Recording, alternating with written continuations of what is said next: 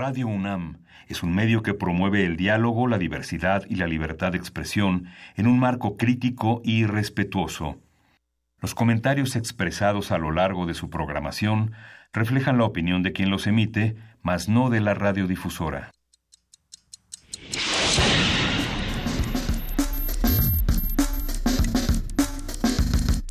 Primer movimiento.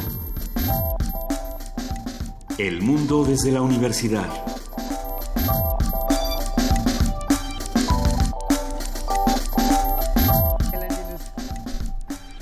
Miércoles 13 de diciembre, son las 7.04 de la mañana y estamos en la cabina Luisa Iglesias. Buenos días. Hola Miguel Ángel, ¿cómo estás?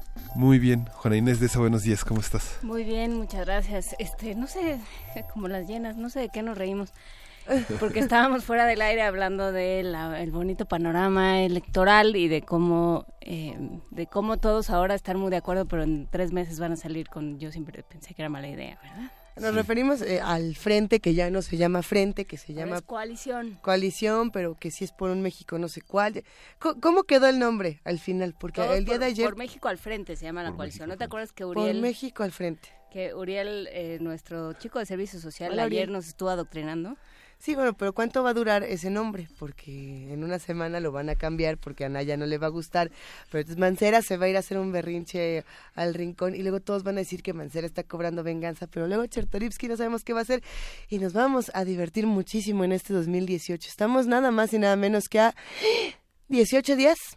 18 días para que ya sea 2018 para que ya empiece lo mero no te pongas así, Luisa. No, no me quiero poner así, nada más apunto que las cosas van a cambiar. las campañas, se los advertimos, viene viene lo que se llama técnicamente la espotiza durísima. La espotiza. ¿Cómo ves todo esto, querido Miguel Ángel Quemain? Pues hubo hubo este un cambios en la ley de seguridad eh, importantes en los que se incluye también de algún modo a la a la ciudadanía se adicionó un párrafo al artículo 16, que era un artículo polémico eh, de los que la componen. Las Fuerzas Armadas actúan como un coadyuvante de la autoridad civil y bajo su coordinación, que era una, un aspecto importante. También está, hay, una, hay una parte en la que también se cambiaron los artículos 22 y 26 que invadían facultades de los estados, que se invadían las facultades de los gobernadores y que se, se señaló desde distintos aspectos en la en la declarantes como Renato Sales en la Comisión Nacional de Seguridad que había una petición de los propios mandatarios estatales de las Fuerzas Armadas y que lo importante era regular estas peticiones que eran muy indiscriminadas y que es importante con estos artículos que se modifica y que se enriquece esta ley. O sea, lo que estás dando es una relativa menos mala noticia. Sí. sí. ¿Dónde podemos consultar más de todo esto? En el, en la, en la, el Senado, el Senado hizo un reporte, hizo un boletín, hizo una, este, un anuncio a través de los de la comisión y bueno, ya está todo el pues detalle en la página del Senado. Vamos a echarle un vistazo, una buena leída para saber exactamente en qué cambia. la parte del auditor de, la, de, la auditoría superior, que también se pospuso, como habíamos visto con Marco González aquí. Qué raro que se haya pospuesto, ¿verdad? Sí, él, él, él decía que se iba a posponer, ¿te acuerdas? Pues sí y finalmente fueron cuestionados los tres perfiles que fundamentalmente son los que organizó el PAN y esos son los perfiles que se o sea que seguimos en nada. En pausa. Y seguimos sin, eh, sin, nadie acá en la cabeza, sin procurador, sin, auditorio. Porque además la auditoría era lo que sí funcionaba. Sí. Entonces, bueno. Vamos a, vamos a ver qué pasa, vámonos por partes, porque hoy tenemos un programa lleno de información y esperemos que nos quite un poco la desazón del país. Ah. a ver, querido Miguel Ángel. Vamos a empezar con héroes y villanos. La publicidad sexista. Vamos a conversar con Alejandra Haas, presidenta del Consejo Nacional para Prevenir la Discriminación. Ella es maestra en Derecho y especialista en Derechos Humanos y Políticas Públicas. Todo esto con el pretexto de que hace un par de días se entregaron estos premios de las publivíboras que, que justamente reconocen a los publicistas más sexistas de nuestro país. Y la verdad es que no, no sé, creo que muchos nos llevamos muchas sorpresas en, este, en esta premiación por supuesto que están los, los comerciales, los anuncios que uno ya sabe que son sexistas, pero hay otros que no, y que uno realmente no tenía claro que eso también es sexista y dices, ah, bueno, entonces, ¿cuáles son los límites de la publicidad o cómo estamos realmente definiendo o no cuáles son las masculinidades, los, feminismos, los sexismos? Hay tantos términos tan distintos que, bueno, hay que irlos desentrañando entre todos, querido Miguel Ángel. Vamos a estar platicando también con el maestro Pavel Loaria, él es director y fundador de la Big Band Infantil y Juvenil, que tiene una presentación navideña. Hay que recordar que Pavel ya estuvo aquí hace una larga temporada, justamente hablando de un proyecto que tenía con jóvenes. Y bueno, yo me imagino, ¿eh? ¿Qué tal, eh? ¿Ya volvió? Ya, ¿ya somos así de grandes? Ya, el tiempo pasa. Y no nos podemos olvidar de Pavel Oaria. ya acabó en Big Band y nosotros Justamente. Y bueno, tenemos mucho más. Sí, vamos a hablar de la coalición por México al frente, el comentario de la doctora Marta Singer, quien es profesora de la Facultad de Ciencias Políticas y Sociales de la UNAM. Vamos a conversar con ella sobre las características de esta coalición y su trascendencia. El frente que no es frente, que se va de frente, que vamos a ver cómo le va. Ciudadano, no es ciudadano. ¿Quién sabe qué es? Pero bueno, Marta Singer nos lo dirá mejor, querida Juana Inés. Eh, en la poesía necesaria, Miguel Ángel Quemay nos va a deleitar con algo bien ronco y rasposo. Sí. Exacto. ¿Qué tienes planeado, querido Miguel? Pues todavía está en, decisión. hay una terna como la del auditor. ¿Quieres compartir a lo mejor a lo largo del programa qué posibilidades hay y vemos qué se les antoja a los queridos radioescuchas? Sí, sí, sí. Bueno, en un momentito más lo vamos a ir platicando. Tenemos una conversación Trump y Rusia. Vamos a conversar con la maestra Raquel Saed Grego. Ella es académica del Departamento de Estudios Internacionales de la Universidad Iberoamericana. Y para cerrar este programa vamos a hablar de No toda la UNAM se va de vacaciones. Nosotros espero que sí. Bueno, a ver qué, qué, tal nos va. Actividades en el periodo vacacional de la UNAM. Vamos a platicar con Anel Pérez, secretaria técnica de vinculación de la Coordinación de Difusión Cultural. Esta charla nos va a dejar muchas actividades y muchas propuestas para lo que nos quede de vacaciones. Muchos en la universidad salen de vacaciones este viernes, si no me equivoco. ¿Quién fuera? Sí, ¿tú crees? ¿Quién fuera? ¿verdad? Está, muy bien. Vámonos con música para ir arrancando. Nosotros vamos en vivo hasta, o en lo que quede de nosotros, hasta el 22. Sí. Eso nos da, también da muchísimo Sí, en vivo, pero con, con, este... vamos a venir todos los días. hay, que, hay que llenar actos, calificar. Hacer metadatas. No, ya se acabó, ¿no? No. todavía, todavía, La metadata nunca se acaba. Y, la, y, las actas tampoco. Tampoco. Vámonos con música. ¿Qué les parece? ¿Con qué arrancaremos el programa, Miguel Ángel? Vamos a arrancar con vamos a sacar con Magona Solevant, Bupula Bups.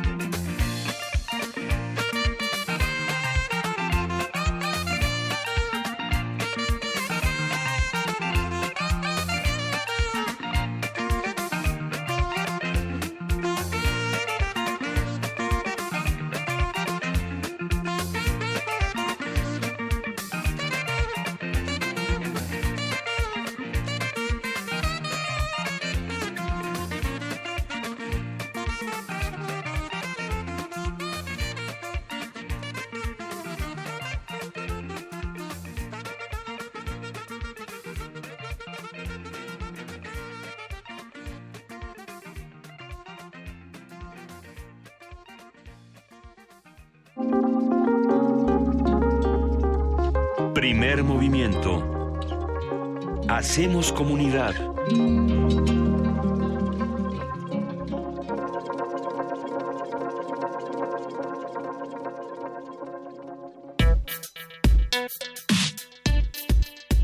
Miércoles de Héroes y Villanos. En los propósitos básicos de la publicidad está incrementar el consumo de determinado producto o servicio, insertar una nueva marca o producto dentro del mercado de consumo, mejorar la imagen de una marca o reposicionar un producto o marca en la mente de un consumidor. Sin embargo, con el afán de generar una publicidad persuasiva e impactante, las estrategias que se utilizan en múltiples ocasiones recurren a lenguajes discriminatorios que fomentan actitudes de violencia y sexismo. ¿Por qué no, si les parece bien, escuchamos un ejemplo de todo lo que acabamos de mencionar? Y regresamos. Tengo que cuidar a mi casimerito. Tengo que cuidar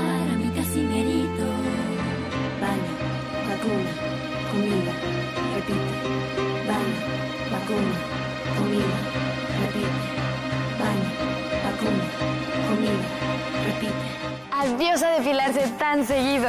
Nuevo shampoo íntimo inhibidor de vello Bailomican. El de las niñas bien. Sofía, siento mucho molestarte. Tengo que tomar un día de reposo. Las mamás no toman días libres. Las mamás toman Dick Pirena. Sí, bueno, el, de los casimeritos sí me tomó por sorpresa esta mañana. Vamos a conversar sobre los reconocimientos negativos a la publicidad que promueve conductas discriminatorias con Alejandra Hasse. Ella es presidenta del Consejo Nacional para Prevenir la Discriminación, CONAPRED, y maestra en Derecho y especialista en Derechos Humanos y Políticas Públicas. Buenos días. Buenos días. Buenos días, Alejandra. Si, si parar, si entender la publicidad del gobierno federal en términos de sexismo y discriminación es difícil, la publicidad privada debe de ser mucho más. Eh, mira, el tema de la publicidad es eh, un tema muy importante. La discriminación tiene como diversos niveles de concreción, ¿no? El más grave y el más eh, preocupante, desde luego, es la violencia cuando se cometen crímenes de odio. En un segundo nivel está la limitación en el acceso a los derechos, los derechos al trabajo, a la salud, a la educación, cuando las personas no pueden acceder a eso porque pertenecen a un grupo discriminado. Pero por debajo de todo eso y como un fundamento para que eso se pueda dar, hay como todo un contexto discriminatorio que se permite a través de la comunicación, los entornos como las familias, los centros de trabajo, las escuelas, en donde, digamos, permea o se mantienen prejuicios y estereotipos que llevan años, décadas, a veces siglos. Eh, y, y, se toman como verdades absolutas cuando realmente son prejuicios y estereotipos que después llevan a que las personas tengan acceso a menos derechos. ¿no?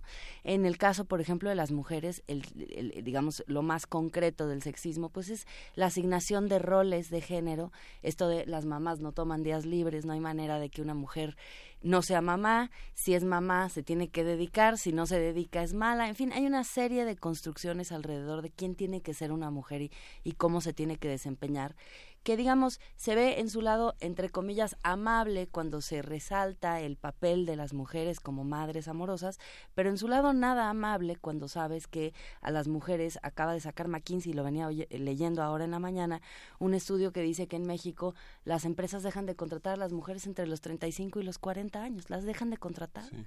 Eh, dice Mujeres que si las mujeres eh, tuvieran acceso al mercado de trabajo, digamos como los hombres, México ganaría 240 mil millones de pesos anuales, que es el, el, Producto Interno Bruto de una entidad federativa. Y sin embargo no lo hacemos por prejuicios y estereotipos, precisamente. Sí, hay eh, un asunto con la publicidad y creo que por eso es tan importante este tema de que eh, la, publicidad lo que hace es partir del punto de hablemos de lo que todo el mundo ya sabe. Y entonces se vale de discursos aceptados, de los discursos imperantes, ¿no? Las mamás no toman vacaciones, eh, los hombres tienen que ser fuertes y, este, y hasta cierto punto violentos, eh, los hombres no deben mostrarse débiles, todas estas ideas ahí están y de ahí se vale la publicidad. El problema de la publicidad es que eso nos refrenda aquello que está en la sociedad y que está en el ambiente, porque si no, no se podría entender. Un comercial que no, que no toma, en, además, como es tan rápido, que no toma todas aquellas como ideas aprendidas o todos esos prejuicios, no se entiende. Entonces sí son un reflejo y sí se tienen que atacar, digamos. Y, creo que además eh, tienes toda la razón, pero también hay una como cierta comodidad y complacencia en la publicidad en México, en el sentido de que se asume que se vende lo que siempre se ha vendido, de la manera en la que siempre se ha vendido. Y la verdad es que eso significa una falta de creatividad en los contenidos, ¿no? Eh, yo creo que la sociedad mexicana no no toda ella, y, y, desde luego hay, hay, muchos espacios todavía de muchísima discriminación, pero al mismo tiempo también hay espacios que cuestionan los roles de género, que cuestionan la homofobia, que cuestionan el racismo y el clasismo. Y la publicidad también podría recoger estas nuevas ideas que están en algunos sectores de la sociedad y, e incorporarlos a su desarrollo creativo. Y no lo hace en muchas ocasiones, algunas sí, por eso este año eh, dimos el, el premio a la publicidad incluyente, porque no todo es malo hay algunos ejemplos de publicidad que es distinta. Que se lo llevó Aeroméxico. En este caso se lo llevó Aeroméxico con una publicidad acerca, bueno, acerca de Aeroméxico y su producto, pero que destaca eh, la posibilidad de que cada quien se case con quien quiera, en este caso parejas del mismo sexo. Ahora hay que decirlo, la publicidad, eh, cuando estamos haciendo un anuncio, queremos anunciar un estilo de vida, queremos anunciar un producto, eh, vi con atención los premios y me sorprendió mucho. El de Vic, yo estaba sorprendida, no me lo esperaba, como, sí, por supuesto, decir que una mamá no no duerme, no descansa, es un estereotipo y eso es, hasta podría decir uno... Es Sarita García, una vez más. Se, va a un extremo. El anuncio de, de, Aeroméxico está promoviendo los matrimonios homosexuales como la, libertad de decir tú puedes estar con quien quieras y puedes volar con nosotros. En ningún momento vemos un avión en el comercial. En realidad no vemos nada sobre Aeroméxico, solo decir, oigan, Aeroméxico le gusta que, que estas personas estén aquí. ¿Aeroméxico es buena onda? Pues sí, y sin embargo, yo no, me puse a buscar otros, otros anuncios en nuestro país que fueran así incluyentes y no los hay. Entonces, bueno, ni siquiera es que realmente esté anunciando el producto de Aeroméxico, pero no hay mucho más. ¿Qué, tanto trabajo les cuesta buscar este tipo de publicidades o, discutir? Porque esto es como un pasito chiquitito, ¿no? Pero, lo, pues ahí está.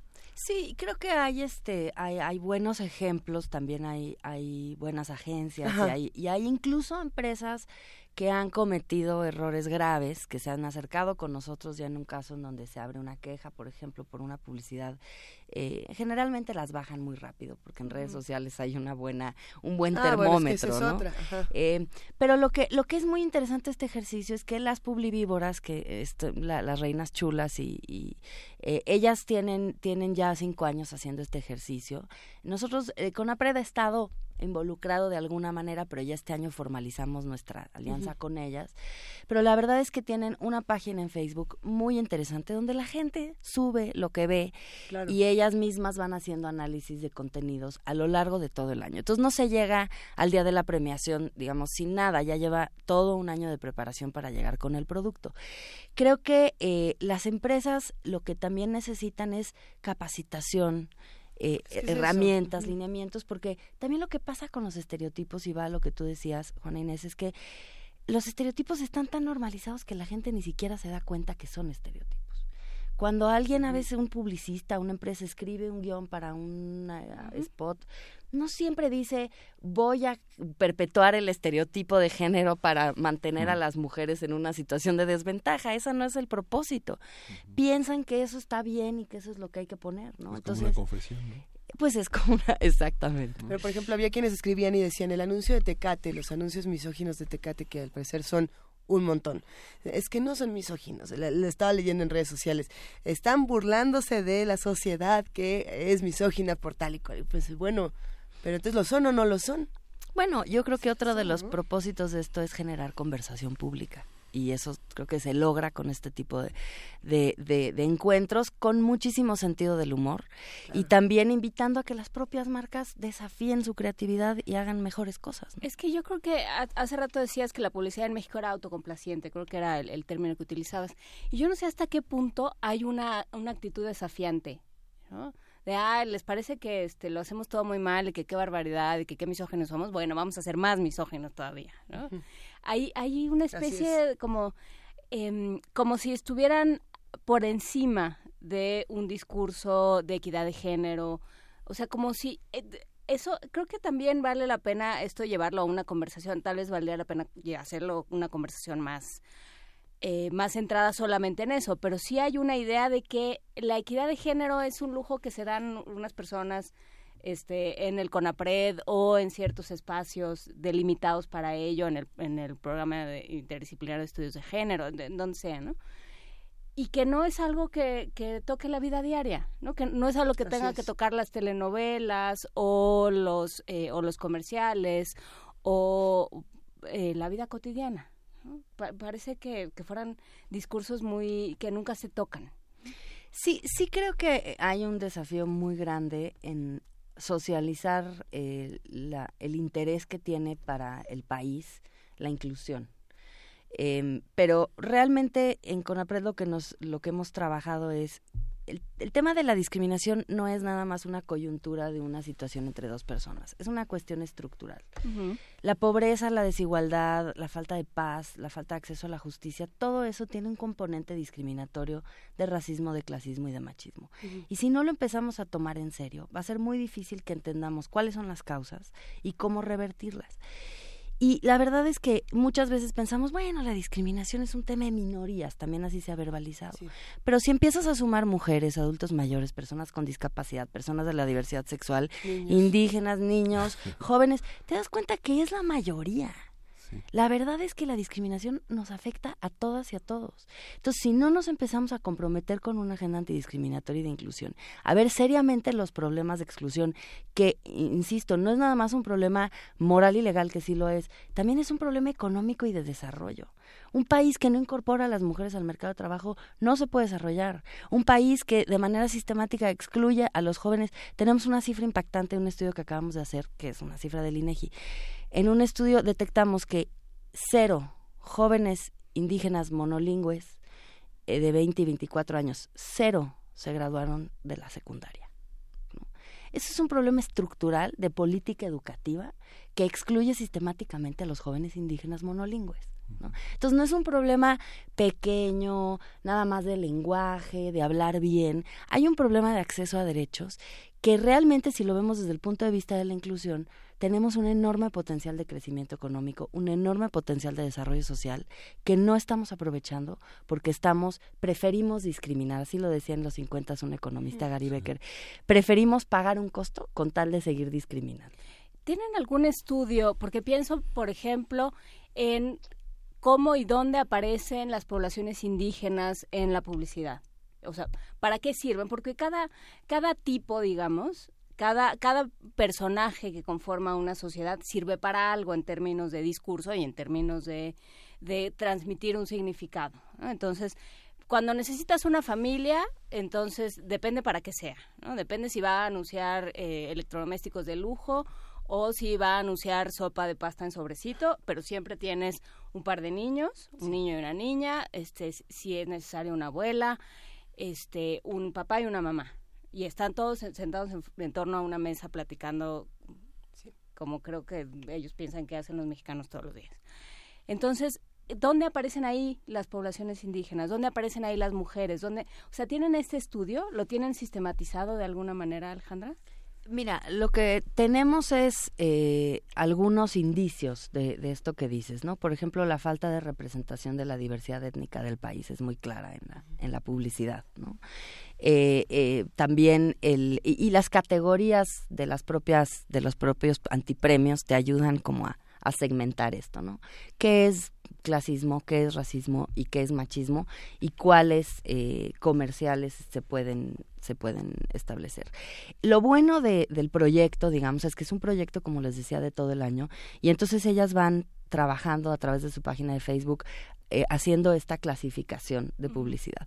Lo cierto es que la falta de representación de lenguas indígenas y de, y de, y de diversidad étnica, no nada más en la publicidad, ya lo decías tú también, en los contenidos de televisión es muy impactante para un país en donde En el último, la última intercensal, 22% de las personas se autoadscribieron indígenas, 22%, es una cifra muy alta. Eh, en un país en donde eh, hay una población sorda, no vemos, por ejemplo, traducción en lengua de señas en el nivel en el que lo deberíamos de ver. Esto es algo que en CONAPRED hemos trabajado, por ejemplo, en, en el contexto de los sismos. La información que se transmitía no se, no se transmitía por lengua de señas, ¿no? Y entonces la población sorda, que de por sí tiene poco acceso a la información, no tenía acceso a la información más importante en un estado de emergencia.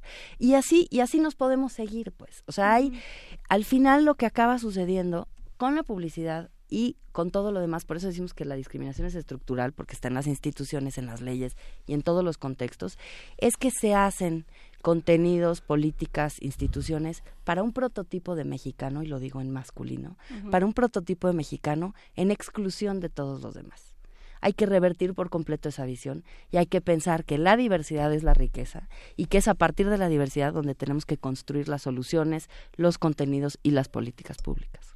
Es que me, me, eh, me estoy quedando pensando en lo que podemos ver como publicidad eh, indirecta, con donde hay, eh, digamos, machismos, misoginias, violencias ocultas, y donde están expuestas. ¿Y cuál es la respuesta de la CONAPRED a todo eso? ¿no? Me, me quedé pensando justo en el bus de la libertad, eh, sí se llama bus de la libertad, ¿no? El camión homofóbico que estuvo dando la vuelta por todo el país y la respuesta que dio CONAPRED cuando distintas organizaciones dijeron, ¿por qué hay un camión que quiere decirnos cómo debe ser la sexualidad y cómo debe de ser la educación que uno decide o no darle a, sus hijos o a sus hijas, ¿no? Y, y la respuesta de Conapred fue que era libertad de expresión, si no me equivoco. ¿Qué pasa con eso? Porque para muchos esto era eh, violencia, era transfobia. ¿Qué, ¿Qué se hace cuando tenemos un caso como este desde CONAPRED, desde otros espacios donde se tiene que definir algo, pero a la vez se tiene que dar chance? Sí, creo que eso es un tema muy importante. Estuvieron la semana pasada los relatores de libertad de expresión y eh, bueno, de manera histórica, la construcción de la libertad de expresión es que justamente protege los discursos que nos molestan, porque para proteger los discursos con los que estamos de acuerdo no necesitamos un derecho, ¿no? Este, estaríamos de acuerdo con, con que se hagan. El tema con la libertad de expresión es que efectivamente las ciudadanas y los ciudadanos, y especialmente en México, donde hay una situación de violencia contra periodistas, es un derecho que hay que proteger y con, con, el cual hay que, el cual se necesita mantener y proteger, ¿no? Desde luego hay discursos discriminatorios y luego hay otro nivel que es el discurso de odio. Son como tres niveles, ¿no? En el caso de las personas privadas, un ciudadano que decide pagar por un camión que circula con un mensaje u otro, porque también hay un camión circulando en el sureste de México que se llama DH Bus, en el cual participamos y donde estamos promoviendo contenidos antidiscriminatorios, entonces no son los únicos con las ideas de los camiones. Eh, pues sí, las personas pueden alquilar un camión y poner un mensaje que represente, decía el camión, no te metas con mis hijos, ¿no? Este, pues ese mensaje pues es un mensaje eh, que no se puede clasificar como una incitación al odio y las personas sí pueden circular con ese mensaje igual que pueden circular con mensajes de otro tipo eh, que son pro derechos, ¿no? Podemos no estar de acuerdo. El tema es cuando se expresa un servidor público, por ejemplo, de una cierta manera, con un cierto contenido discriminatorio, o cuando hay una incitación a la violencia. Entonces, ese ya adquiere el nivel de discurso de odio y ya las autoridades de un país pueden intervenir y sancionar. Lo que realmente te dicen las mejores prácticas internacionales, mañana firmamos un convenio con Twitter, por ejemplo, sobre el tema de discursos en redes sociales. Pero lo que te dicen las mejores prácticas es, no lo puedes combatir con sanciones lo tienes que combatir con, contradiscurso y educación. ¿Es, suficiente? Siempre va a ser insuficiente, pero es la única manera. O sea, el problema es que tú no puedes, como, como gobierno, bajar un, un, o sea, como sociedad civil, pues tú no puedes bajar el spot. Tú no puedes mandar que se, que, que, se quite un spot, ¿no? A menos de que sea, de que sí incite la violencia, de que sí... ¿Es que el, camión transfóbico a ustedes les parece que no incitaba la violencia? A mí me parece que no. ¿Que no? Pero hay contenidos difamatorios también, que el, que el, que el derecho este acota ah, y que no forman parte de las libertades de expresión, ¿no? Así es, y la vía para combatirlos es la vía civil, la vía judicial, Sí. ¿no? O sea, no podría, acuérdense que CONAPRED está sectorizado a la Secretaría de Gobernación y que no podría, digamos, actuar, es una autoridad administrativa del Ejecutivo. el, el, quien tiene para esos casos, por ejemplo, la, la, la facultad, digamos, máxima de limitar o de determinar un discurso difamatorio y de poner una responsabilidad civil es el Poder Judicial. Hay salvaguardas para que las personas puedan dirimir sus controversias en el espacio en el espacio adecuado. Nosotros por supuesto que recibimos muchísimas quejas por muchísimas expresiones discriminatorias, en cada caso tenemos que hacer una valoración muy concreta. A veces las expresiones parecen discriminatorias, pero en realidad son diagnósticas de discriminación, eso también pasa.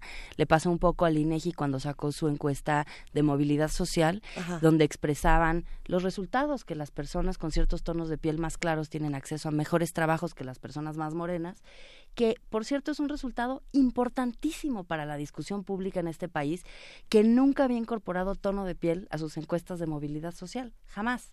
Y por primera vez saca el INEGI este resultado y la reacción en redes sociales fue, estás discriminando porque estás diciendo que los blancos tienen mejores trabajos que, que los que no son tan blancos, ¿no? Pero Entonces, es- ok. Sí. Sí. Aquí Sí, la sí, pregunta que hace Luis es fundamental porque pregunta, ¿estamos de acuerdo?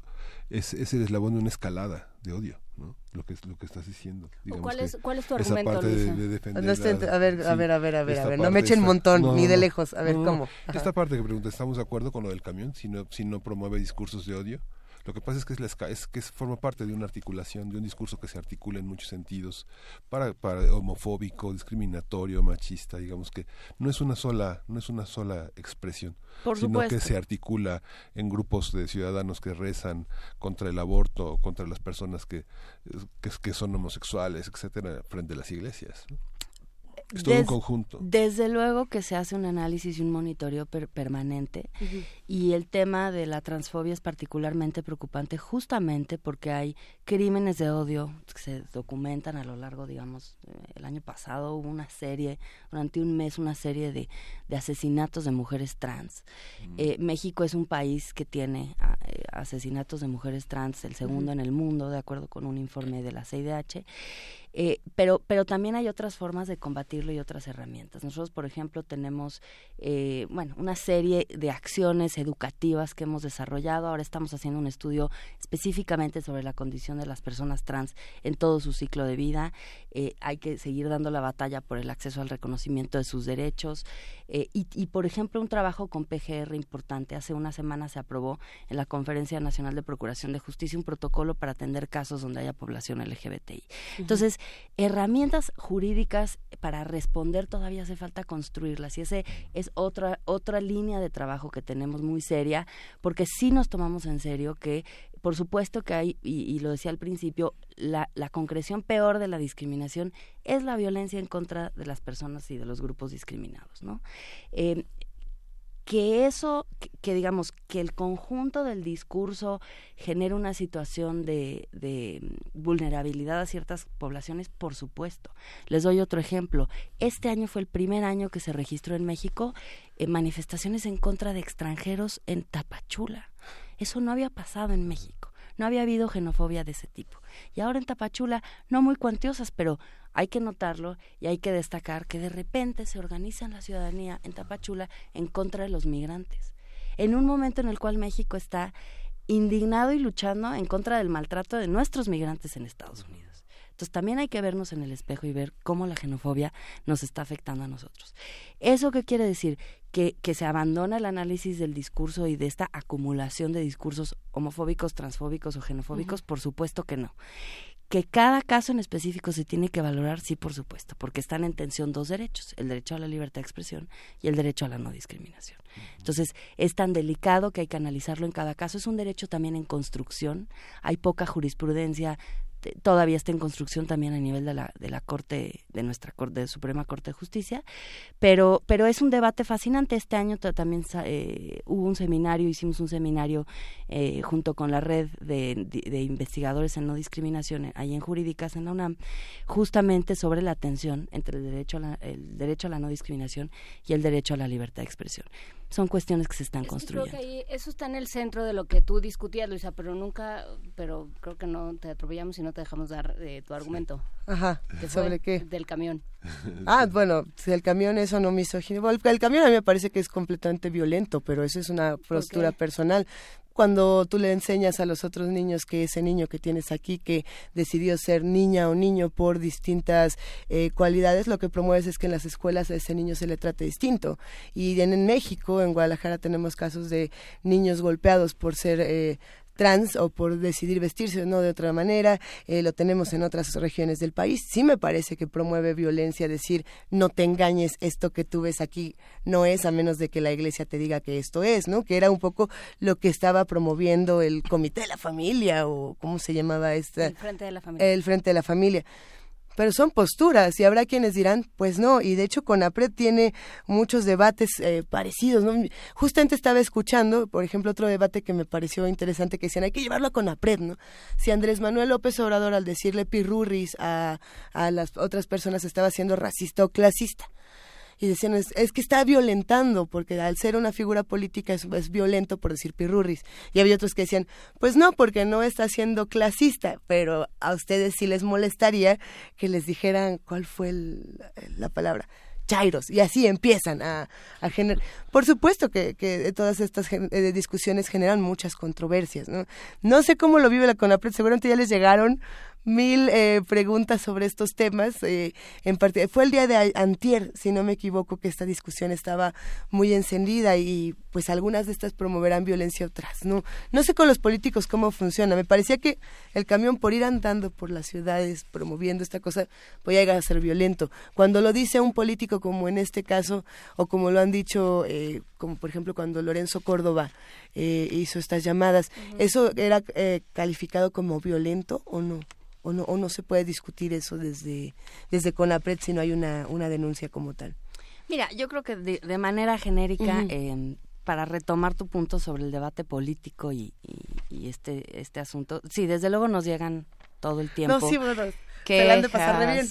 Eh, bueno, pero es que es parte de nuestro sí. trabajo, es analizar los discursos también, ¿no? Como decía, no todo lo que hacemos tiene que ver con la palabra, la palabra es importante, los conceptos Ajá. son importantes, pero sí nos dedicamos mucho tiempo a analizar la falta de acceso a los derechos. Y muchos de los casos, afortunadamente debo decir que la mayoría de los casos que nosotros conocemos son de cuestiones específicas de acceso a derechos, no de qué te Ajá. dije y qué me dijiste, sino una persona, un niño con discapacidad al cual no se le da el derecho a es permanecer en una escuela, ¿no? Este, o sea, ese tipo de casos que son muy concretamente casos de acceso uh -huh. a derechos, esa es la mayoría de los temas que analizamos. Desde luego en el en el debate político habrá una y mil expresiones.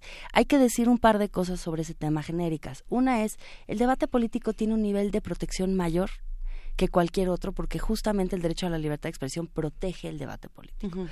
Esto no significa que no invitemos a todas las fuerzas políticas a sumarse a una conversación que sea en un marco de respeto uh -huh. y de reconocimiento de la diversidad, ¿no? E insisto, no nada más discursivamente hay una agenda de derechos humanos y una agenda de no discriminación, de política pública y de compromiso serio por acortar brechas de desigualdad, por darnos cuenta que no, se, no podemos seguir viviendo en un país en donde las mujeres indígenas, 86.5% de las mujeres indígenas rurales están en pobreza, contra 40% de los hombres no indígenas que viven en la ciudad. 46.5 puntos porcentuales de diferencia si eso no es discriminación estructural, ¿qué es? ¿no? Entonces, cuando vemos eso, pero al mismo tiempo vemos un recorte en el gasto de la Comisión para el Desarrollo de los Pueblos Indígenas y una falta de atención a estos temas estructurales, realmente ahí es donde hay que poner el énfasis digamos, los insultos y las cuestiones que se dicen entre candidatos y candidatas, no es que no esté sirven. bien, Ajá, pero no lo importante sí es poner el énfasis en cuáles son las acciones concretas que van a ofrecer los partidos políticos Ajá. para revertir las brechas históricas de desigualdad. Realmente en este país, quizá de las cosas que más generan cono social es la discriminación. Y eso no va a cambiar aunque cambiemos, digamos, el lenguaje es muy importante, pero lo que tiene que cambiar es la realidad en el acceso a los derechos. De supuestos, derechos, etcétera. ¿no? Exactamente. Sí, eh, que, que, ese es otro tema, digamos, eh, que, que la discriminación estructural se va se va gestando desde muchos lados no no es nada más insiste como tú dices eh, Alejandra no es nada más el no es nada más el discurso, es también a quien contratas, es también eh, cómo construyes eh, la idea de familia, ¿no? Cómo, cómo se va construyendo la idea de familia, cómo se va entendiendo que hay quien tiene más derechos que, que otra persona, que hay... Eh, cómo vamos entendiendo los derechos humanos. Aquí sistemáticamente cuando hablamos de, de protección de derechos humanos eh, se nos pregunta por qué, por qué los criminales tienen derechos tienen y los términos son más derechos que las víctimas. Entonces, todo eso, o sea, sí, hace falta una, una educación en el sentido de entender todos de qué estamos hablando cuando hablamos de discriminación, o sea, cómo se va cómo se va em, traduciendo en nuestras diferentes formas de actuar y de decidir todos los días y eso también está en la publicidad y también está en los medios masivos y también está en el discurso cotidiano. El problema es que sí, o sea, va subiendo, digamos, ¿no? Hasta llegar al discurso y hasta llegar al, al discurso eh, más, más inmediato, que sería ese. Sí, y yo creo que dijiste al inicio un, algo muy importante. ¿Cuáles son algunas de estas cuestiones estructurales que hay que cambiar? Por ejemplo, en los roles de género. Sí, desde luego en la publicidad se reflejan, pero el problema más serio para que las mujeres se inserten en el mercado laboral es que no existe una política nacional del cuidado que haga que hombres, mujeres y el Estado compartan las tareas de cuidado. Empezamos a ver, digo, las mujeres no pueden acceder al mercado laboral porque no las contratan, como acabamos de decir, entre 35 y 40 dejan de contratar mujeres, pero además porque si tú tienes la carga de todas las horas de trabajo de cuidado en tu casa y no hay una solución, los hombres no tienen licencias de paternidad. Las guarderías del IMSS no se las dan a los hombres. Entonces hay una serie de situaciones estructurales que hacen que las mujeres tengan que cargar con el cuidado de toda la familia antes de los niños, pero ahora también de los adultos mayores, con la tasa de, de envejecimiento que va, va está, se está revirtiendo la, la, eh, la tasa de dependencia. Entonces, nos damos cuenta que lo que hace falta es tener una conversación social sobre las tareas de cuidado y cómo necesitamos cambiar leyes y política pública y asignar presupuestos para equilibrar esas tareas, porque si no, nunca vamos a lograr que las mujeres puedan tener libertad para trabajar y para otras cosas. Lo mismo con el tema de las contrataciones. Nosotros tenemos ahora una norma de igualdad laboral y no discriminación que hicimos con el INMUJERES y la Secretaría del Trabajo. Ahí lo que se dice es revisa tus políticas de contratación. Aunque ustedes no lo crean, muchísimas de las quejas que nos llegan a CONAPRED son mujeres a las que les piden certificado de no embarazo cuando llegan a un trabajo. Uno pensaría que todo el mundo sabe que es ilegal pues no, en muchísimos centros de trabajo, y no les estoy hablando nada más de pequeñas empresas, empresas medianas y grandes que se supone que podrían tener políticas laborales, digamos, más, más amplias, no hay conciencia de que discriminar por eh, cuestiones de embarazo está prohibido. Entonces, trabajamos con las empresas para revertir eso. En fin, hay una serie de herramientas. Quizá ahora, eh, el año que viene, les interesaría conocer la, encuesta nacional sobre discriminación en México. La levantamos este año con el INEGI, la UNAM, la CNDH y el CONACIT. Son 40 mil viviendas eh, y la verdad es que vamos a tener, gracias a la ENADIS, muchísimo más idea de los prejuicios, de los estereotipos y de cuáles son los derechos eh, más frecuentemente violados a las personas que están en situación de discriminación. Alexandra, no tienes idea de los comentarios que hay en redes de todos los colores, olores y sabores. Está interesantísima la discusión. Por aquí estaban mandando un mensaje y es que se movió la línea de tiempo del Twitter y ya no lo encuentro, eh, donde preguntaban si queríamos hacer una denuncia en Conapred, qué teníamos que hacer o cómo nos podíamos acercar a ustedes, eh, que sin duda hay mucha gente que está fascinada con lo que se está discutiendo. Sí, por supuesto. Miren, pueden eh, contactarnos por la página web conapred.org.mx. Ahí también están nuestros cursos en línea. Tenemos 19 cursos en línea gratuitos que pueden tomar y nuestra, pues, nuestra biblioteca, nuestro centro de documentación con muchísimas nuevas publicaciones. Acabamos de sacar un cómic muy padre que se llama Yo Soy Yo sobre jóvenes y, discriminación. Después tenemos también la línea telefónica 52621490 si hablan del interior de la República con el 55 y nos pueden visitar en nuestras oficinas en Dante 14 en la colonia Anzures. También ahí tenemos un centro de documentación. Ahorita está todavía eh, siendo utilizado por un área del, del CONAPRED porque el tema del sismo tuvimos que hacer algunos arreglitos, pero nos pueden visitar en el CEDOC y para quien esté interesado en hacer un poco de investigación sobre el tema de discriminación, ahí nos pueden visitar y les podemos orientar. Pues, Pues un muchísimas temazo. gracias, Alejandra Haas, eh, pues presidenta del Consejo Nacional para Prevenir la Discriminación, maestra en Derecho, especialista en Derechos Humanos y Políticas Públicas. Ahí están eh, los temas. Por supuesto que no se agotan y por supuesto que nos quedan muchas eh, muchas discusiones porque son temas que nos tocan lo, lo más sensible, ¿no? Que es nuestra propia capacidad de discriminar. Muchísimas gracias, Alexandra, y seguimos platicando. Gracias a ustedes. Vamos a escuchar música, vamos a escuchar a Rosalla del Sousa con María Moita.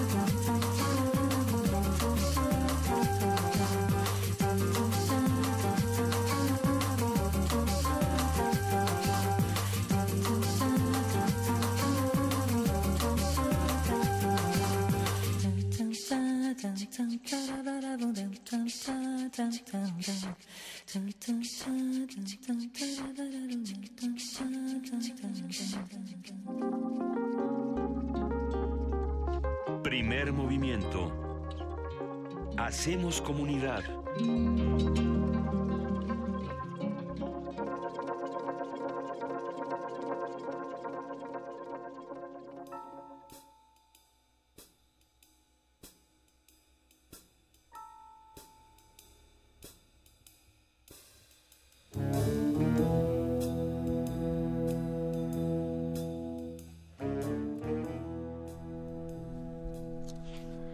Regresamos aquí a Primer Movimiento, son las 7.54 y vamos a conversar con eh, el maestro Pavel Loaria, que es director y fundador de la Big Band. Buenos días, este maestro Pavel, ¿cómo está? ¿Qué tal? Muy buenos días.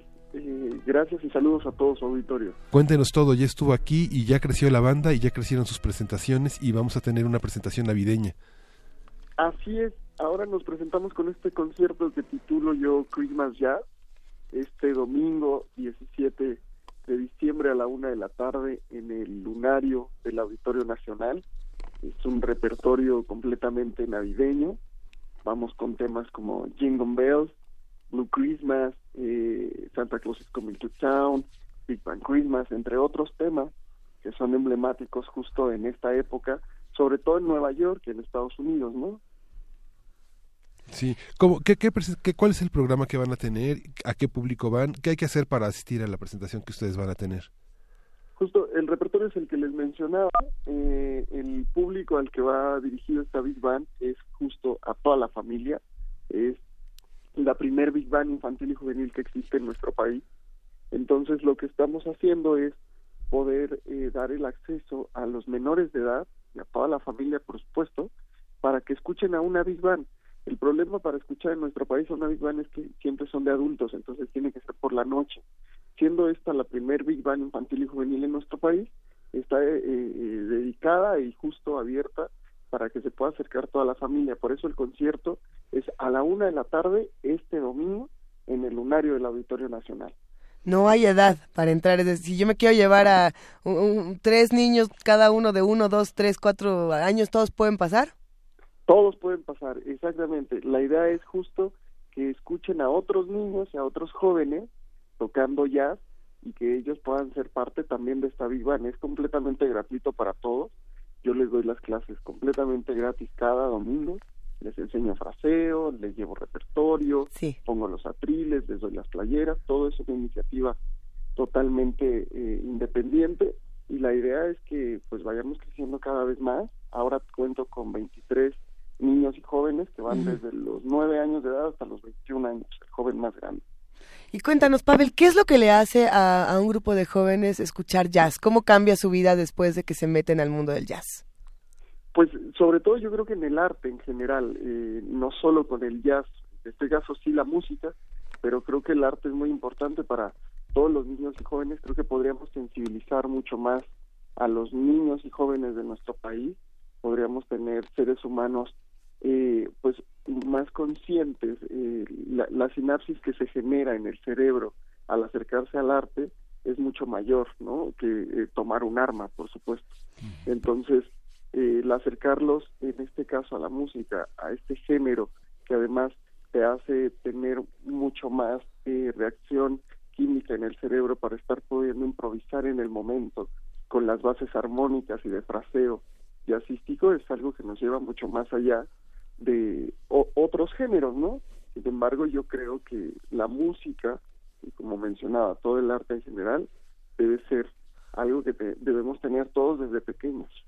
Entonces queda hecha la invitación para este domingo en el lunario. ¿A qué hora?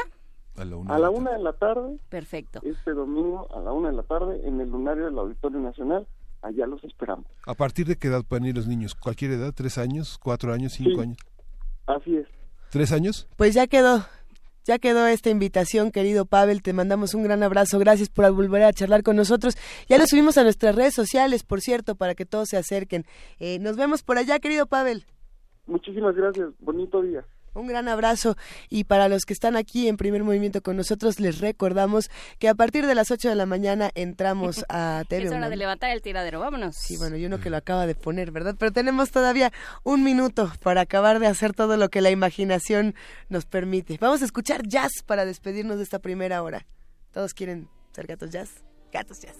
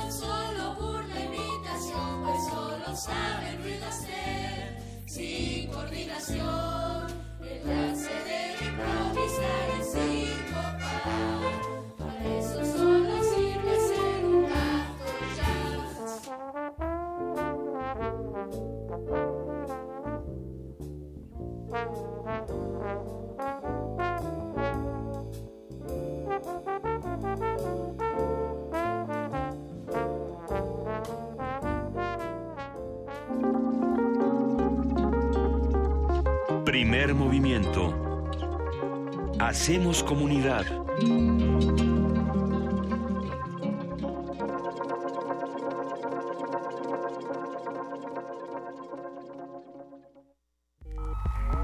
La Facultad de Ciencias Políticas y Sociales de la UNAM y Radio UNAM te invitan al Diplomado Creación en Voz, Locución y Principios de Actuación Radiofónica. 240 horas de Respiración. resonadores, Memoria afectiva. Percepción sensorial. Improvisación. Radioteatro. y mucho más. Comenzamos el 8 de enero. Diplomado con opción a titulación. Imparte Tessa Uribe. Informes al 5622-9470. Extensiones 84226 y 84229. Y al 5697-0746. Temario en www.dsyvpoliticas-mediounam.org. Vamos a mejorar tu seguridad. Vamos a acabar con la corrupción. Ya basta de falsos héroes. Recuperar el rumbo del país, terminar con la impunidad y con quienes nos han robado, no es cosa de cuento. Hay un hombre que por más de 20 años ha sido congruente. Démosle la oportunidad de gobernar. Pásate a la izquierda. Todo México se está pasando a la izquierda. Con el PT, no estás solo. El Museo de Arte Moderno abre sus puertas a la exposición La parte más bella, integrada por 115 imágenes en blanco y negro, cuya temática central es la exaltación de los cuerpos femenino y masculino. Las imágenes están trabajadas en fotograbados, fotocollage, fotoensayos y fotomontajes de 64 artistas de Europa, Estados Unidos, Japón y México. Los contextos de las representaciones del cuerpo van de la calle a las escenas intimistas. La exposición La parte más bella se puede visitar en el Museo de Arte Moderno, Chapultepec, Ciudad de México. Obras de siete jóvenes artistas que reflexionan sobre el capitalismo y su relación con las emociones de los individuos. Sus trabajos nos invitan a construir y reconstruir nuestra educación sentimental con un punto de vista crítico. Radio UNAM te invita a la exposición Notas para una educación económico-sentimental. Una crítica a los sistemas de producción económicos y políticos. Hasta el 18 de marzo. Invitan el Museo Universitario del Chopo y Radio UNAM. Experiencia Sonora.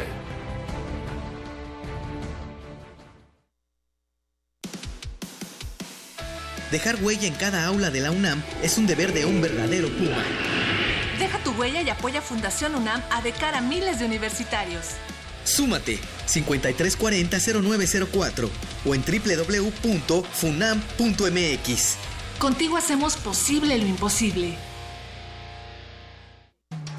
Búscanos en redes sociales, en Facebook como Primer Movimiento UNAM y en Twitter como P Movimiento o escríbenos un correo a primermovimientounam@gmail.com.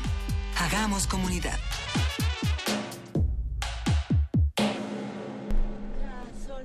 8 de la mañana con 3 minutos, así es, las 8 de la mañana con casi 4 minutos y estamos muy contentos de arrancar esta segunda hora de primer movimiento en este martes. ¿Es martes? No, Luisa, ya es, ¿Es miércoles? miércoles, Ay, no ya me falta digan menos eso. para la pastorela, Luisa. Me robaron Ya un día de la vida. Qué día, Juana Inés de esa, querido Miguel Ángel Quemain. Qué buena estuvo la primera hora. Sí. Qué sabroso pleito se armó. Y lo que falta. Y lo que falta. Porque pasamos por los derechos humanos, pasamos por Conapred, por publicidad. Y vamos a dar un salto, un, un salto de tigre, un vuelo de Apolodoro para llegar a la pastorela. A la pastorela de primer movimiento. ¿Cómo va a estar todo este asunto, queridos seres? Pues ya hay una alineación nutrida, diversa, de una gran riqueza.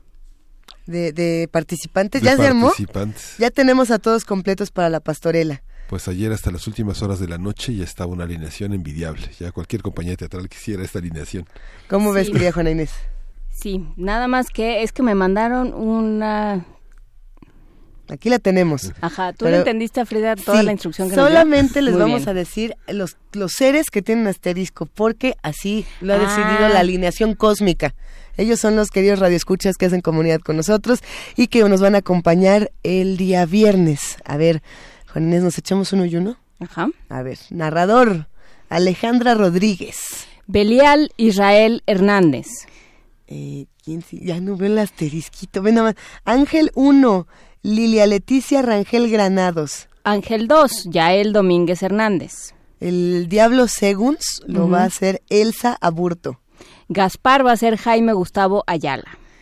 Y el pastor 1 es Jaime, también es Jaime Gustavo Ayala. Ajá, y Baltasar es Mónica Bautista. Ah, mira, no, pues va a estar buenísimo. Hay muchos más personajes, ya les iremos contando cómo le vamos a hacer porque va a estar bastante, bastante divertido este asunto. El resto de la alineación va a estar eh, constituido por diferentes personajes eh, cercanos al primer movimiento, por ejemplo, el doctor Betancourt, a quien le agradecemos mucho haberse sumado a este esfuerzo igual que el año pasado. Así es que bueno, va a haber, va a haber de todo. Si usted no va a participar en la pastorela, venga de todas maneras. Estaremos aquí de 7 a 10 de la mañana en la sala Julián Carrillo, en Adolfo Prieto 133, en la Colonia del Valle. ¿Vamos a tener tamales? No, ¿verdad? ¿No? Vamos a tener libros. Vamos a, vamos a tener cajas mágicas para todos los que hacen comunidad con Vamos nosotros. a tener cajas mágicas, vamos a tener libros, eh, vamos a tener seguramente café y galletas. Vamos a tener café y galletitas y vamos a seguir discutiendo todos estos temas que se ponen, se ponen buenos. Por ahí, como siempre, se nos antojaba hablar de, de ángeles y demonios para irnos acercando a las pastorelas de villancicos, de qué, qué otro tema se nos ha ido ocurriendo. Y me quedé pensando en uno. Ya sé que no van a venir al caso para futuras conversaciones, pero no sé si en primer movimiento hemos hablado de la relación entre el deseo y los exvotos entre lo que uno desea y lo que uno proyecta como lo milagroso. Me quedé pensando, ¿Por Karime Macías? Híjole, yo, yo merezco, sí merezco abundancia. No, bueno, lo- los, exvotos cuentan las historias de lo que ocurrió que fue milagros. Eh, muchas de estas historias, por supuesto, no, es que yo no soy quien para decir que no pasó, ¿verdad? No, no les puedo decir que ya no ayer, bajó. ya ayer este, bastante nos pusimos con la guadalupana, Es no empieces, Luis. De ahí salió justamente la idea. Pensé, bueno, todas estas representaciones de los aparicionistas, que era este, este, este grupo de, de religiosos del que nos contaba Rodrigo Mejía. No, este, Martínez Barax. Martínez Bach. ¿Qué pasaba con todos ellos? ¿Y qué pasaba con las personas que hacían estas representaciones artísticas? ¿Y cómo se relaciona eso con lo que deseamos que fuera nuestra realidad o con lo que deseamos que representen ciertos cambios en nuestra vida? Y pensé, "Ay, los exvotos es un gran tema. Pues este, tiene que ver con esto de lo que hablábamos de obligar a la, o, o de alguna manera coercionar a la, a la divinidad, ¿no? Pedirle ciertas cosas. ¿Con quién lo platicábamos? Pues, pues es que hay que, que buscar... terminamos para variar en la blasfemia. Ya vámonos, a, vámonos a otras cosas. Vámonos a música, Miguel Ángel. O, o nos vamos ya directo a la nota nacional, ¿será? Pues Ya- que ya- sí. ya está en la línea. Pues Sí, que ya vámonos. está. Ah. Primer movimiento. Hacemos comunidad.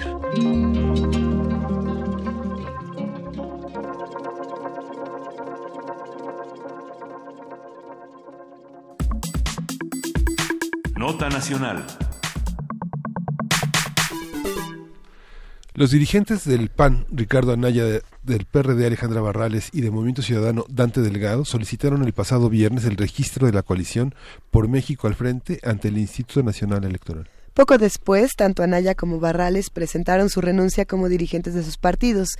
El pasado domingo, Alejandra Barrales se registró como precandidata perredista a la jefatura de gobierno de la Ciudad de México, mientras que, no me estoy riendo, mientras que Anaya se registró el lunes pasado como precandidata a la presidencia de la República por la coalición electoral por un México al frente. En tanto, Miguel Ángel Mancera, jefe de gobierno de la Ciudad de México, reiteró que no se sumará a la campaña de Ricardo Anaya, pero aseguró que apoyará a la coalición.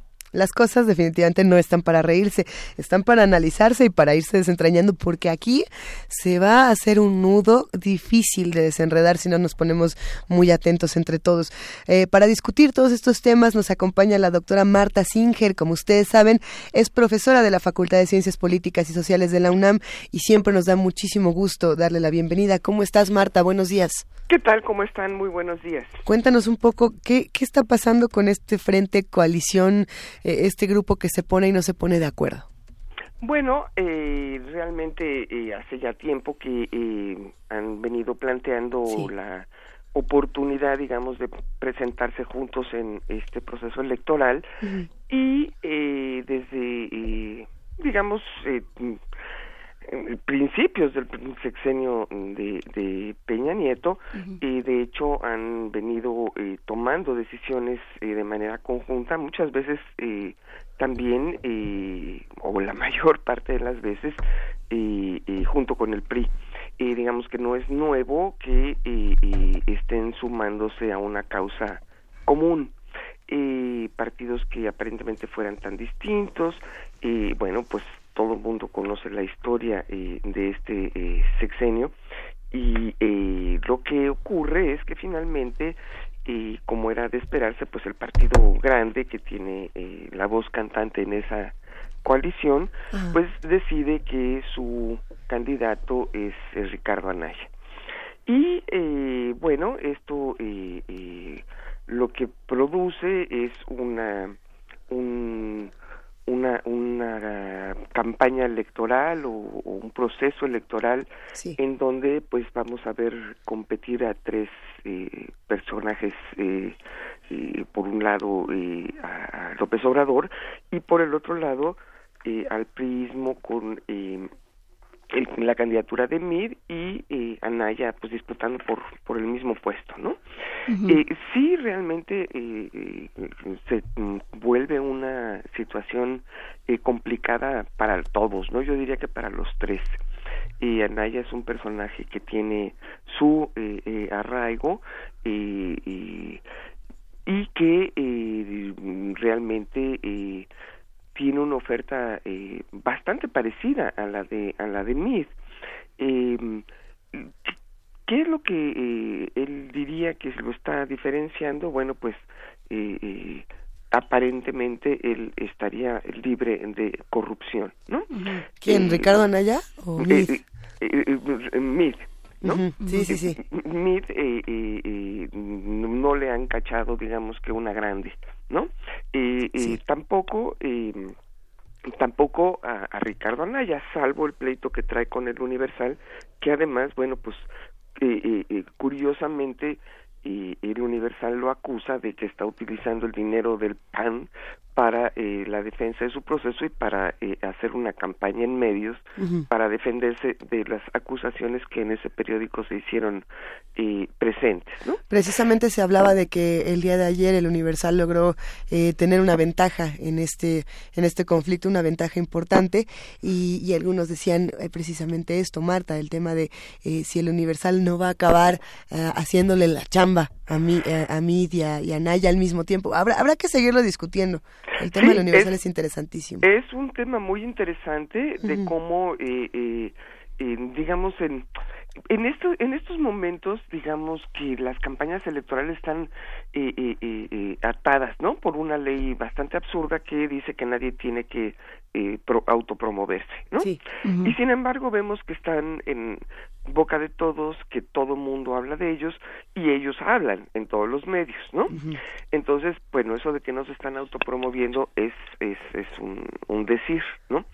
Eh, eh, ya de entrada, eh, la, la, la, el marco legal nos dice que eh, no sirve y que la, la ley va, eh, eh, o el- la violación sistemática de la ley va a terminar eh, eh, con un proceso electoral definido por un tribunal mm, de unas cuantas personas, ¿no? Y que pues ahí dirán qué tanto influyó o no influyó y como lo ha dicho en otras ocasiones el Tribunal Electoral no hay pruebas suficientes para definir cuánto influyó y entonces pues darán su veredicto.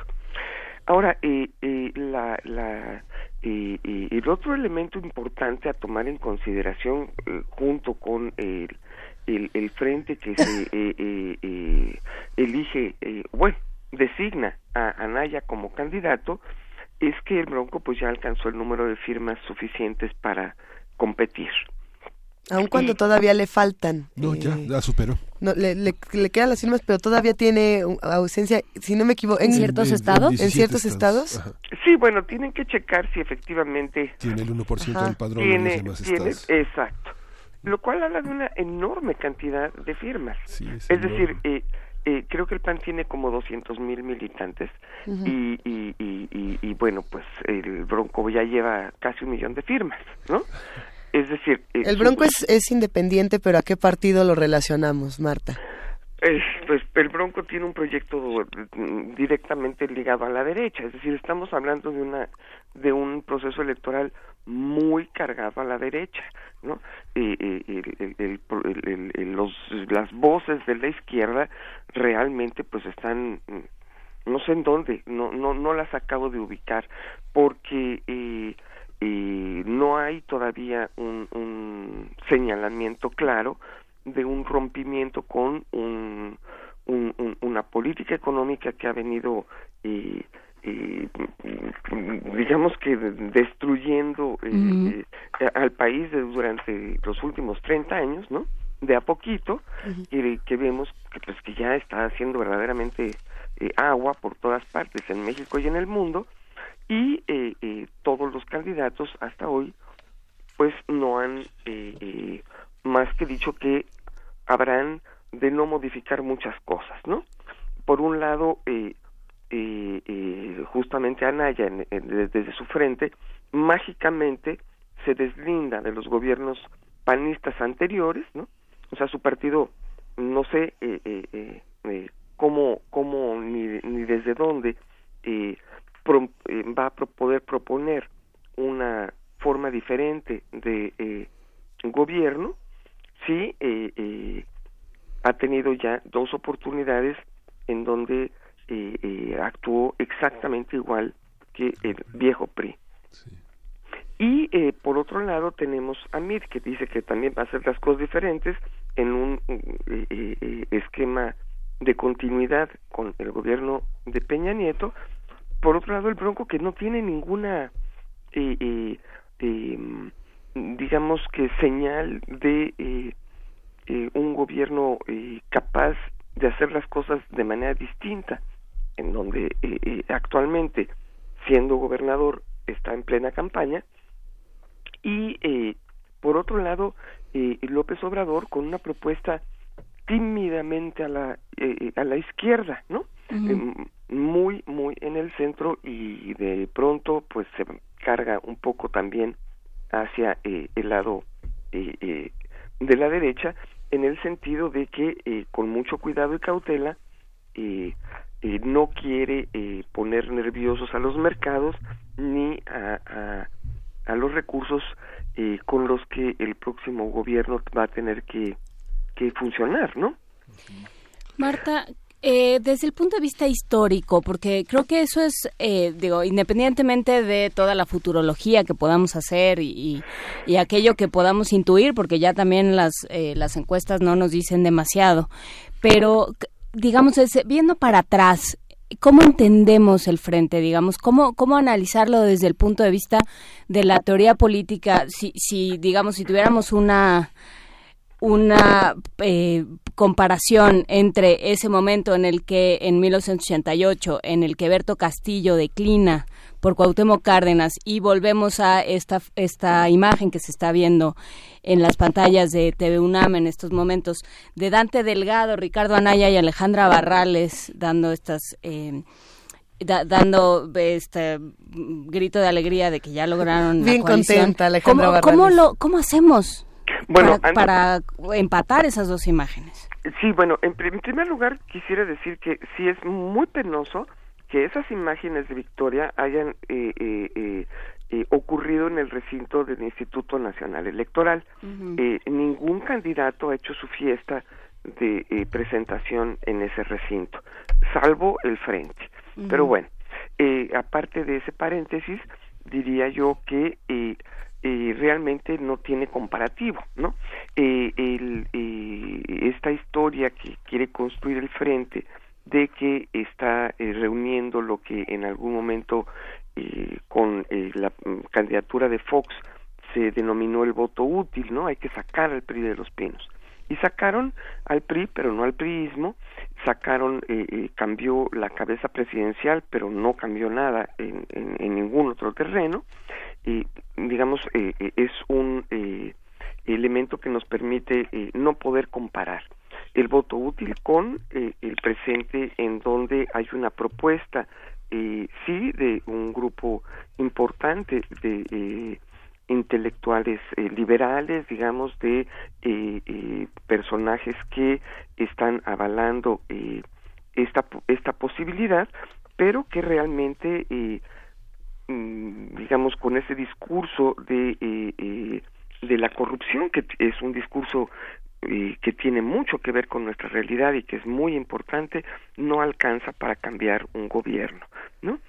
Con la, las propuestas que están haciendo de seguro universal para todos, lo y el, salario mm, que eh, han hecho eh, como banderas principales, realmente lo único que van a lograr es eh, que el sector medio de la población pues tengamos que pagar esa esa eh, mm, propuesta eh, sacada de eh, los escritorios en donde a partir de poner IVA generalizado pues lo acabaremos de pagar todos no Eh, en un gobierno que realmente no eh, eh, eh, está proponiendo más que continuidad con recursos frescos eh, sacados de los bolsillos de quienes pagamos impuestos.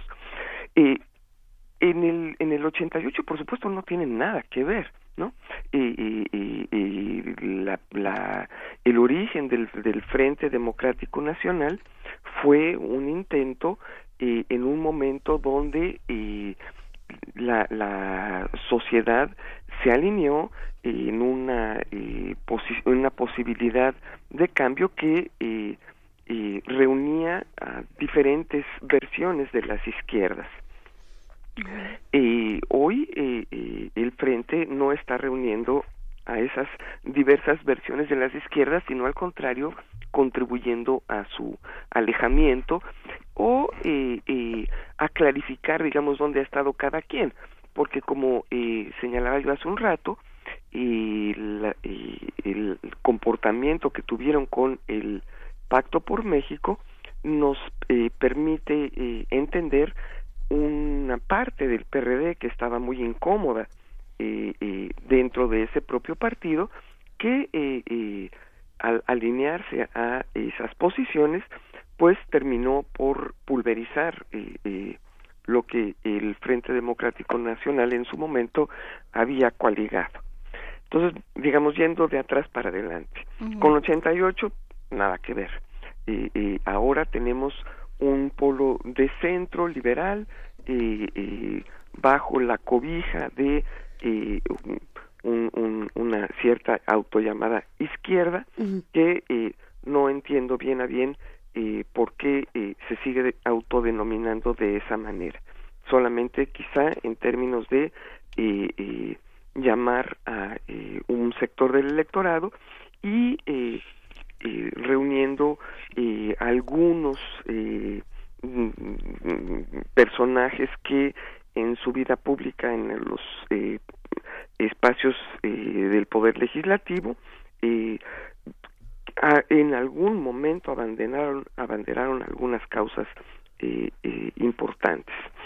Eh, por otro lado, eh, digamos del 88, nos vamos a eh, el, eh, año 2000, donde viene el cambio con eh, de estafeta PAN-PRI, el primer cambio, y eh, vemos una oportunidad absolutamente perdida, que hoy Anaya dice que pues efectivamente eh, eh, eh, se perdió, pero que en su momento, pues quién sabe dónde estaba su gente, que ni cuenta se dieron, ¿no? Eh, después viene nuevamente Calderón ganando por una nariz, ¿no? O por decisión del Tribunal Electoral. El 2012 regresa el PRI y eh, el PAN lo acompaña durante el eh, sexenio. Eh, hay que acordarse de todo este discurso de estos gobiernos divididos, ¿no? Eh, con una eh, poder legislativo que es un poder legislativo no no dominado por eh, un solo partido que le hace la vida imposible al presidente de la República y que por eso no se puede, ¿no? Ahí estuvimos 12 años en esa en ese debate de que eh, pues no hay manera de ponerse de acuerdo y eso impide los cambios, ¿no? Eh, y entonces pues que hay que cambiar eh, este sistema porque así no se puede, ¿no? Y entonces empezaron a proponer desde esa voz eh, de centro derecha, pues hay que achicar, hay que eh, eh, eh, eh, la reelección de los legisladores, cosa que lograron, hay que achicar el Congreso, cosa que están por eh, discutir y que eh, de ganar Anaya, pues seguramente en eso consistirá su, él le llama eh, eh, cambio de régimen, ¿no? Eh, eh, no sé a qué se refiere con el régimen. Eh, eso es un término que en la ciencia política eh, nos llevaría también a eh, un- un- un- una eh, reforma constitucional a fondo que no sé con qué fuerzas políticas la harían y que eh, eh, según esto pues nos haría pasar probablemente de este régimen político presidencial a uno parlamentario, ¿no?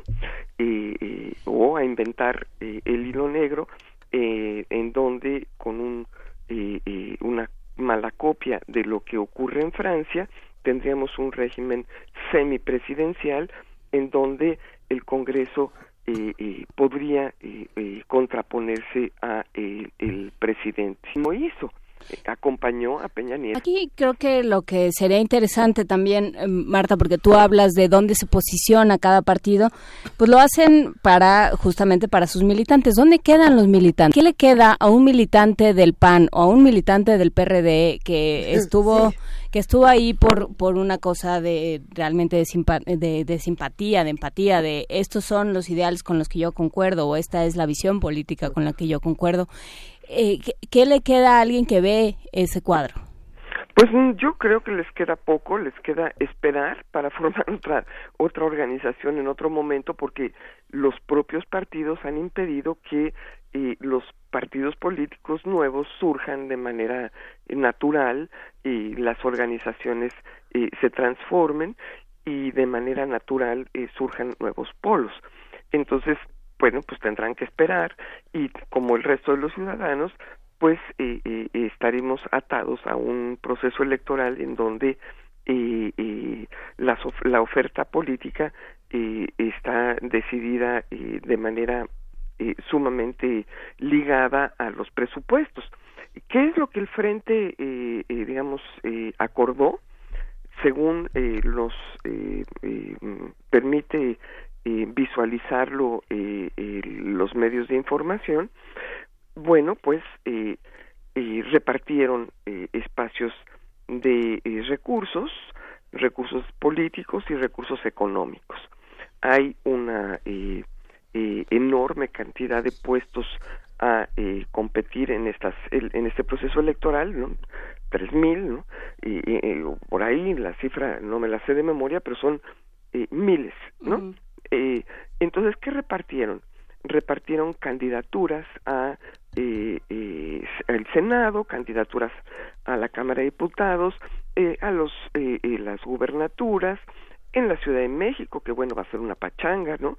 Eh, con con este nuevo formato donde eh, abajo de cada delegación vamos a tener estos eh, especies de eh, eh, mm, eh, eh, ayuntamientos extraños en donde habremos de elegir eh, un conjunto también muy grande de, de, cargos y bueno, pues eso es lo que han repartido y muchos de los militantes de los partidos lo que están es en espera de acceder a un espacio, ¿no? Y eh, eh, pues eso es lo que están recogiendo.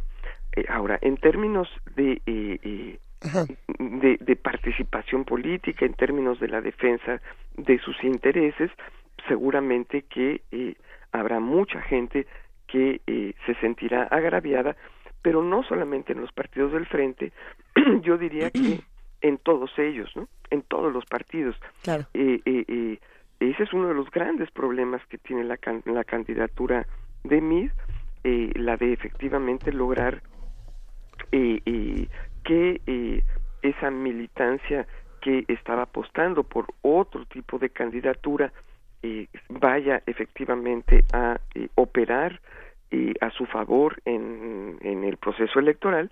Y bueno pues ese tipo de fracturas pues ten- están eh, bajo bajo el, el proceso de costura, ¿no? Eh, de recomposición y de y de cura, ¿no? Eh, ¿Cómo se curan esas heridas? Pues se curan con negociaciones, se curan con promesas eh, eh, a cumplirse en caso de que eh, los candidatos ganen.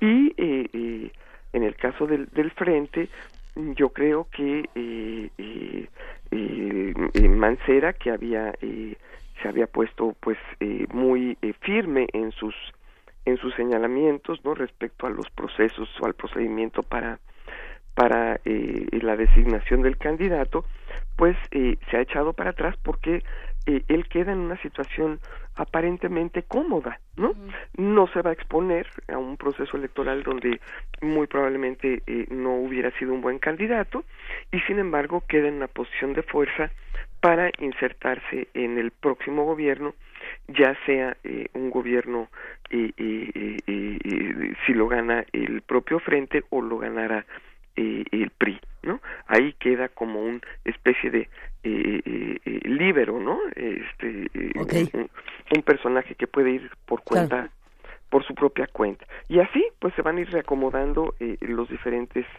eh, eh, intereses eh, dentro de, eh, de esos espacios.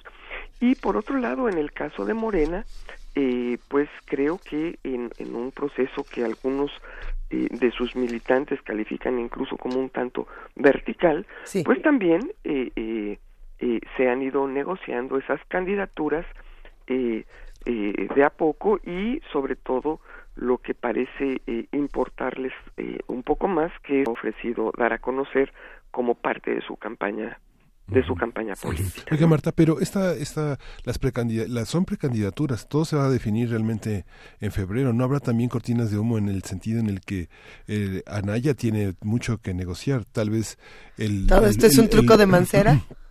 El PAN, este, que el PAN tuvo muchos claroscuros en, el sexenio, pero también hizo cuadros, cuadros importantes y el PAN ha aprendido también a gobernar y tiene piezas importantes, muy cuestionadas por los proyectos de gobierno estatales, pero muchos proyectos de gobierno estatales tienen detrás una ciudadanía que, que participa y que exige, aunque no nos guste y que sea de derecha, pero, pero hay una parte este, que, que necesita ser considerada, toda la gente de Romero Hicks, de Ernesto Rufo, de toda la gente que ahora tiene un juicio en el PAN por haber negociado con el PRI, todos son panistas y, de, y aprendieron a gobernar 12 años. ¿no?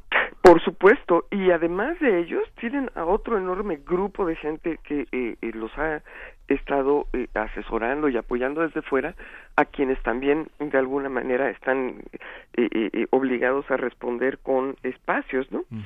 y por supuesto que sí, y eh, bueno, pues eh, eh, el país es grande, ¿no? De todos modos, eh, para irles dando lugar a las diferentes voces eh, de ese frente en eh, cada uno de los espacios, ¿no? La Ciudad de México, entre otros, y bueno, pues todos los, los eh, las entidades federativas donde va a haber elecciones eh, de, de gobernador o incluso en los congresos locales. Ahora, justamente eso que, que señalas, estamos eh, todavía muy, muy al principio. ¿Qué es lo que vamos a ver construirse en, en el cortísimo plazo? Eh, vamos a ver encuestas.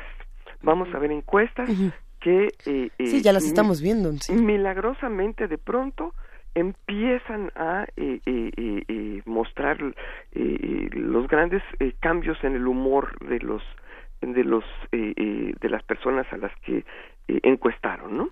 Y que eh, luego nos hacen pasar como es es la opinión pública de la sociedad mexicana la que hay eh, ahora entre eh, un primer lugar con López Obrador y luego el PAN y por abajo el PRI se, se empieza a mover y como poco a poco van a ir subiendo hasta este como ocurrió con la elección de Peña decirnos que bueno iba a ganar pero por mucho duplicando no este y no, resultó que luego no eran verdad. Eh, eh, por eso decía yo eh, este momento este de aquí a febrero lo que vamos a ver es la violación de la legislación electoral todo el tiempo porque los candidatos no pueden ser candidatos tienen que llamarse precandidatos y como son precandidatos únicos, pues entonces no pueden eh, hacer propaganda. Entonces, ¿quién hace la propaganda? Pues eh, eh, los medios de comunicación y eh, eh, las encuestas en los medios de comunicación para eh, eh, apoyar sus decires, ¿no?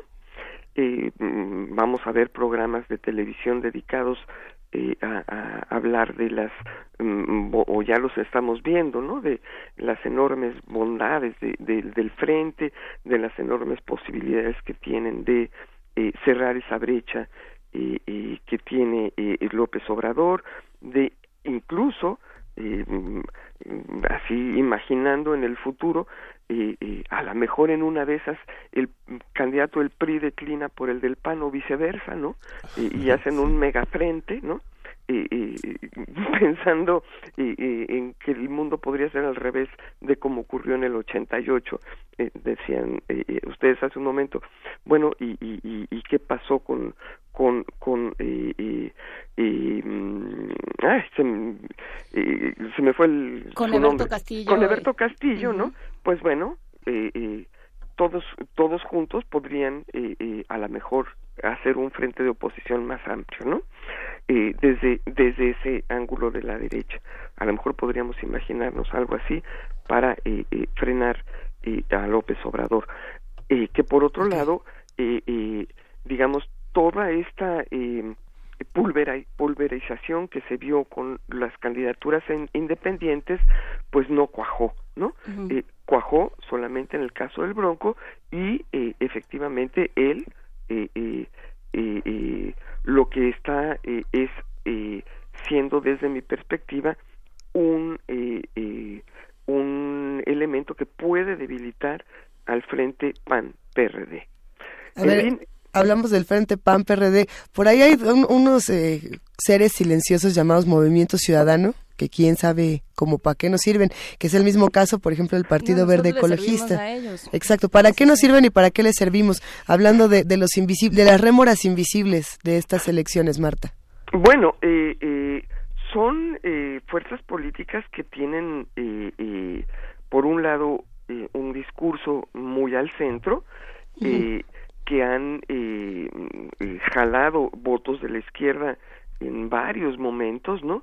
Y, de hecho, en otras elecciones los votos que se llevaron eh, partidos eh, que ya no existen hoy, pero cuyos integrantes pasaron luego a eh, sumarse a Movimiento Ciudadano, eh, eh, pues sí, sí le restaron votos a, López Obrador en su momento y, y fueron importantes, ¿no?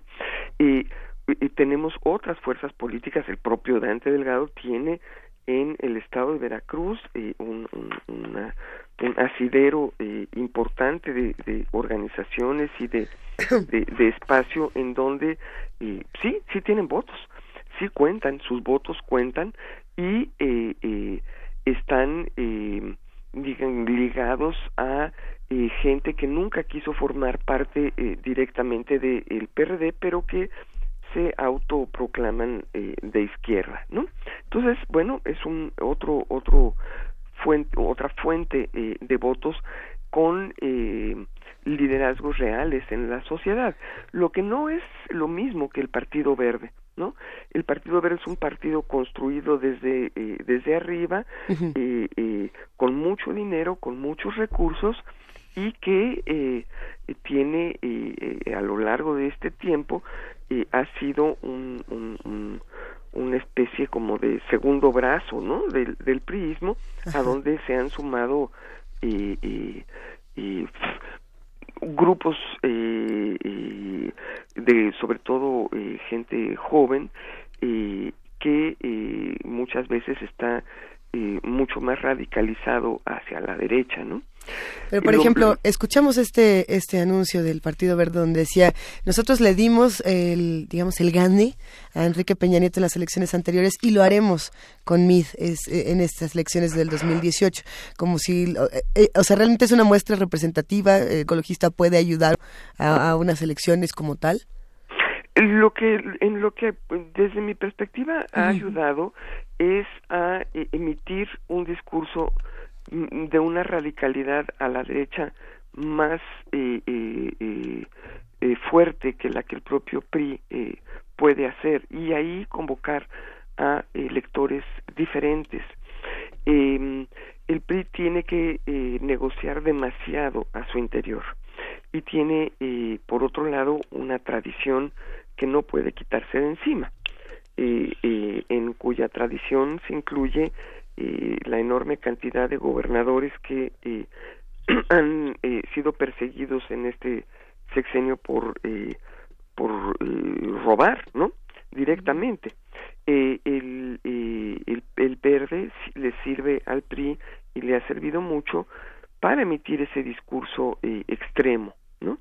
Eh, y inyectar esa cantidad eh, de votos que lo han hecho permanecer dentro de eh, eh, la vida legal, cosa que por ejemplo el PT pues estuvo a punto de, de, salir volando, ¿no? Eh, ¿Por qué? Porque recibe eh, recursos, tiene apoyo y eh, pues hoy en día sí jala un sector del electorado que pues cree o, o se identifica con esa perspectiva, ¿no? Es, digamos, eh, como si fuera otro sector dentro del PRI, ¿no? Cuando hablábamos en, en los viejos tiempos del sector campesino, el sector obrero y el sector popular, pues ahora el Partido Verde es un sector de radicales de derecha, diría yo, ¿no? Creo que valdría la pena para cerrar esta conversación, Marta Singer, eh, hablar de, de los ciudadanos y de los candidatos independientes. Nos mencionan en redes a eh, la candidatura de, del Consejo Indígena. Por supuesto. Eh, a ver, ¿qué nos queda a los ciudadanos? Porque parece que quienes no entran en esta ecuación somos los votantes. Pues sí, pues para nada, ¿no? Eh, eh, realmente el- los propios partidos se encargaron de que la figura de los candidatos independientes fuera un espacio absolutamente ligado a los recursos económicos. Forjar una candidatura independiente requiere tener, eh, bajo las condiciones actuales, eh, dinero para tener personas que recojan firmas en todo el país a través de sus teléfonos o de sus aparatos eh, telefónicos. Eh, recursos que ellos pueden allegarse de manera eh, los que asu- eh, se asumen como candidatos independientes eh, por la vía del apoyo de los de, de- de- de la gente pues de los privados no y eh, reciben una cantidad eh, pública eh, muy eh, pequeña habrá que ver las cuentas al final y, y qué capacidad tiene el INE de vigilar cómo eh, se usaron los recursos y de dónde vinieron eh, eh, y, y- y todavía si pasan por ese filtro comprobar que efectivamente como en el caso del Bronco sean reales esos apoyos que dice tener al día de hoy la, la, la- las candidaturas independientes son muy eh, complicadas de llevarse a cabo porque los partidos están muy temerosos de que eh, pueda eh, la gente organizarse por fuera y eh, eh, pues ponerlos en riesgo de algún modo, ¿no? Eh, a los votantes no nos queda mucho remedio más que elegir entre lo que va a haber o como ocurre y ha ocurrido eh, eh, en otros momentos pues la gente decide ir y no votar por nadie o a veces ni siquiera ir. Eh, y, y realmente es eh, muy lamentable que eh, ya después de tantos años de eh, estarle dando vueltas a la ley electoral eh, sigamos teniendo un esquema tan cerrado de candidaturas. No se ha explorado ni se ha querido explorar por ejemplo eh, las eh, las listas abiertas en, eh, eh, en los puestos de representación proporcional eh, que significa que eh, la gente vota por las personas que están allí incluidas y no por una lista prefijada en formada por 40 en donde sabemos que de esos 40 pues no no no van a llegar de ninguna manera todos es imposible que lleguen todos porque el propio sistema de reparto de eh, eh, eh, los lugares no alcanza para que lleguen esos 40 entonces eh, pues son eh, nombres que están inscritos ahí de pacotilla que no sirven para nada y ayudan a confundir con ese esos pergaminos impresionantes de nombres que luego están en las boletas no Claro. Se podrían explorar otros mecanismos para que la gente pudiera eh, acceder a eh, formar por cuenta propia a sus candidatos, pero pues ese terreno eh, es todavía un terreno muy virgen en nuestro país. Y eh, eh, el caso de la candidatura indígena eh, que me parece a mí es muy importante habla desde el principio de eh, eh, una intención de estar presente en el proceso electoral y es una lástima que eh, vaya tan atrás en, en, en la recaudación de firmas porque hubiera sido muy interesante tener en los debates esas voces que siempre han estado excluidas de los procesos de eh, selección y, o de los representantes populares. Eh, es, una lástima que eh, eh, eh, ese ese espacio no pueda cuajar en tener una voz muy diferente en el tablero y desde el principio ellos mismos plantearon que no están más que construyendo paso a paso y desde muy poco una forma de organización distinta en eh, eh, explorando las posibilidades que existen en el terreno ¿no? Eh, no tratan ni de ninguna manera se trataba de que eh, eh, Marichuy fuese eh, a ganar la presidencia de la República sino de aprovechar un ambiente un, un, un clima político y eh, una posibilidad de espacio en medios de comunicación para eh, forjar esa organización, como dicen ellos, desde abajo, en un recorrido eh, por el país, eh, fortaleciendo eh, la organización de se- sectores eh, excluidos que, por cierto, están enfrentando en otros terrenos eh, de una manera también novedosa y diferente la defensa de sus intereses.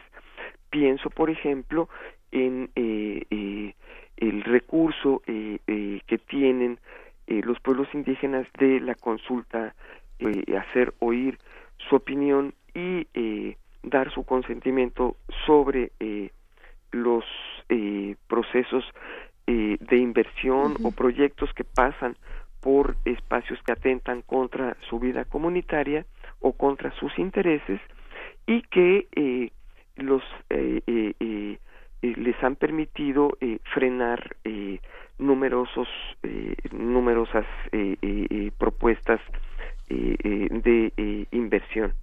Y que por otro lado por ejemplo frente a la ley de seguridad interior que está por aprobarse también en nuestras cámaras eh, han planteado ya eh, eh, el derecho que tienen de ser consultados.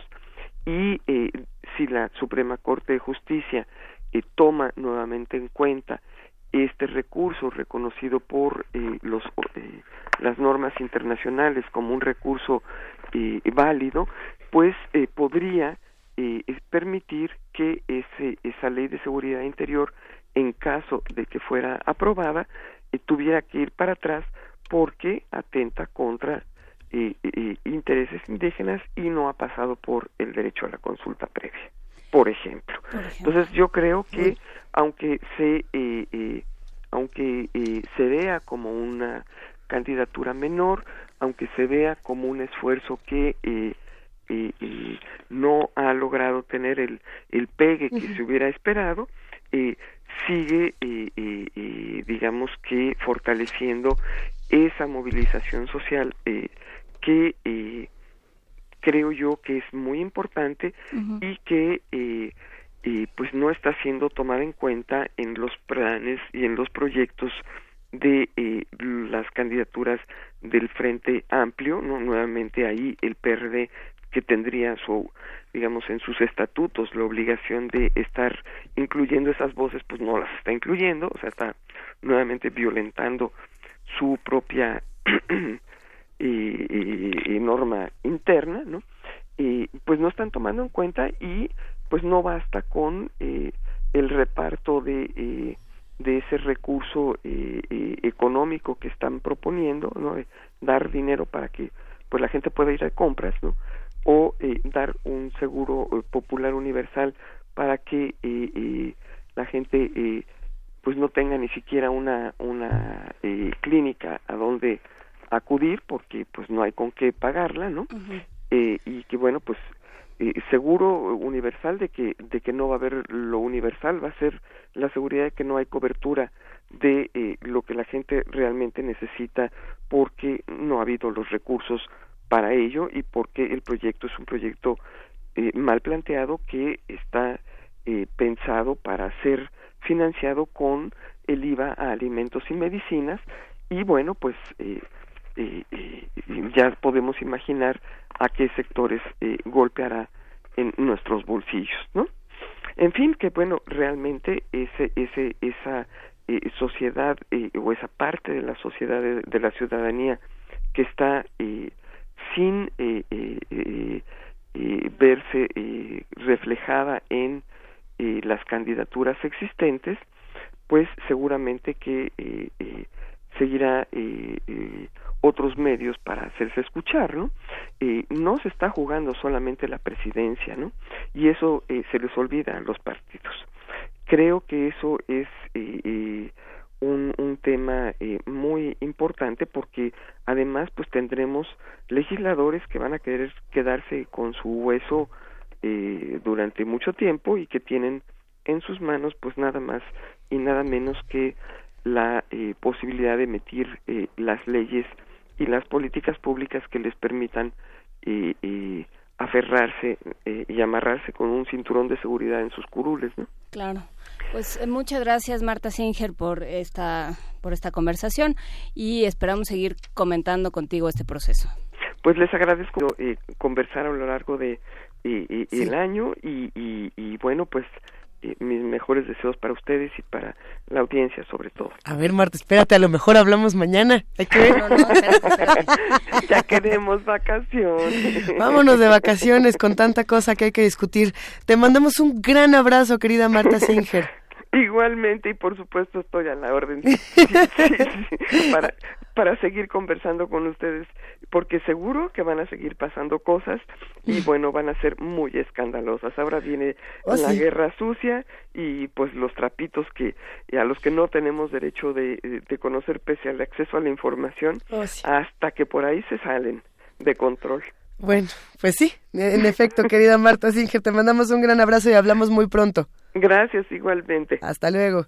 Hasta luego. Aquí seguimos en primer movimiento y vamos a despedir esta conversación con un poco de música para sacudir la política. Vamos a oír del compositor Marcos Valle, Agua de Coco.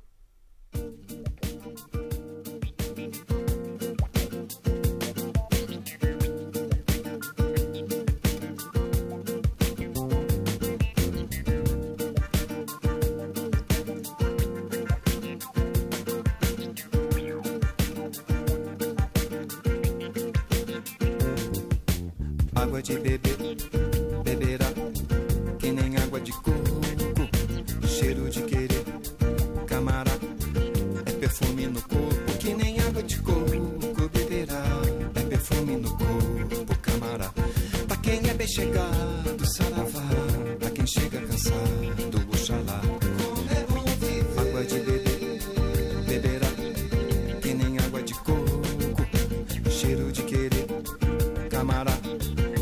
perfume no corpo. Pra quem gosta do vento, ventará. Pra quem gosta de chuva, choverá. Pra quem gosta de lua, luará. Pra quem quer dia claro, só virá. Gosto de ficar imaginando que os teus olhos me pedem. Gosto de ficar nessa preguiça espreguiçando de amor. Gosto de ficar adivinhando que os teus olhos refletem. Teu lado a vida fica mais bonita, não tem choro nem dor. Como é bom viver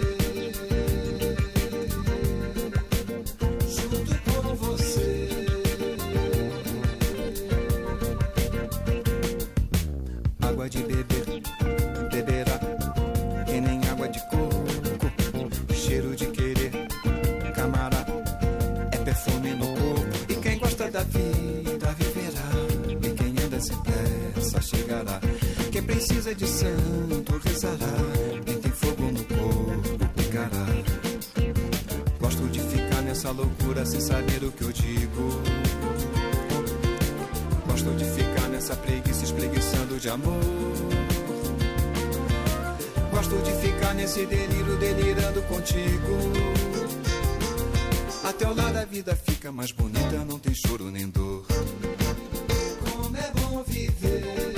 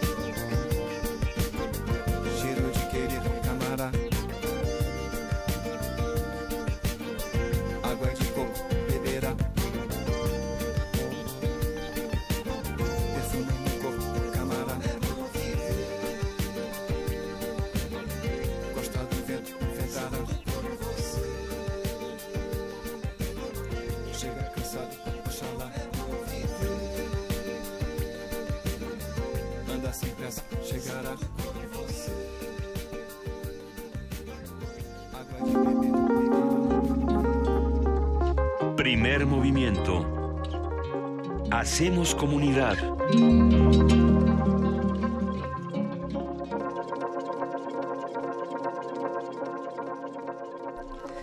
Nos queda un minuto para ¿De qué despedir esta hora. hablando? Estábamos hablando de la pastorela, Ah, de sí, que va a estar muy buena. La pastorela es el viernes 15 de diciembre. ¿Sí es viernes 15? Hoy es miércoles 13. Viernes 15 de diciembre y hay que estar, si uno quiere estar eh, presente durante la pastorela, desde las 7 de la mañana, porque la pastorela va a ser a las 7.30. Más o menos. El programa va a estar de 7 a 10 de la mañana completamente en vivo en radio y TV UNAM y va a estar bueno, va a estar bastante 10 minutos divertido. antes. Y estamos, todo el equipo, estamos eh, muy contentos, muy conmovidos de ver las participaciones, la confianza, eh, la, la creatividad, la, la vitalidad, el festejo que, la, que nuestros radioescuchas tienen para participar en algo como... ¿Ya tienes tu casting favorito, Miguel Ángel? Pues todos, es, es muy interesante que sí formamos parte de ellos, ellos forman parte de nosotros. Eh, dice Vania Nuche que el llamado del elenco es a las seis y media. Exactamente, ay. 6.40 máximo. Ya, ya ah, dijimos los nombres de los que van a participar, de los radioescuchas. ¿Qué tienen que hacer? Tenemos que entrar en contacto de alguna manera para ponernos de acuerdo tantitito antes. Con la garganta calientita, por favor, lleguen eh, con todo lo que necesiten. Si tienen mormazón, por favor, hagan algo al respecto, lávense la nariz. Nosotros de nos la lavamos muy seguido. Muy seguido, Muy sí. seguido. Vamos a repetir los nombres, que nos queda 10 segundos. Alejandra Rodríguez, eh, Israel Hernández, Leticia Rangel Granados, Yael Domínguez, Elsa Aburto, Jaime Gustavo Ayala y Diego Guillén. Ellos son los que van a estar participando en la pastorela y tenemos otros invitados muy especiales. Vamos a una pausa y les seguiremos contando aquí en Primer Movimiento.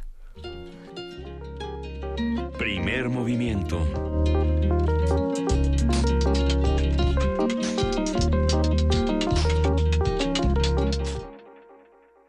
Las vistas de Salvador Toscano a la época de oro.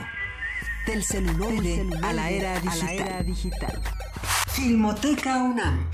Sala de exposiciones, acervo y restauración, cine en línea, talleres, hemeroteca.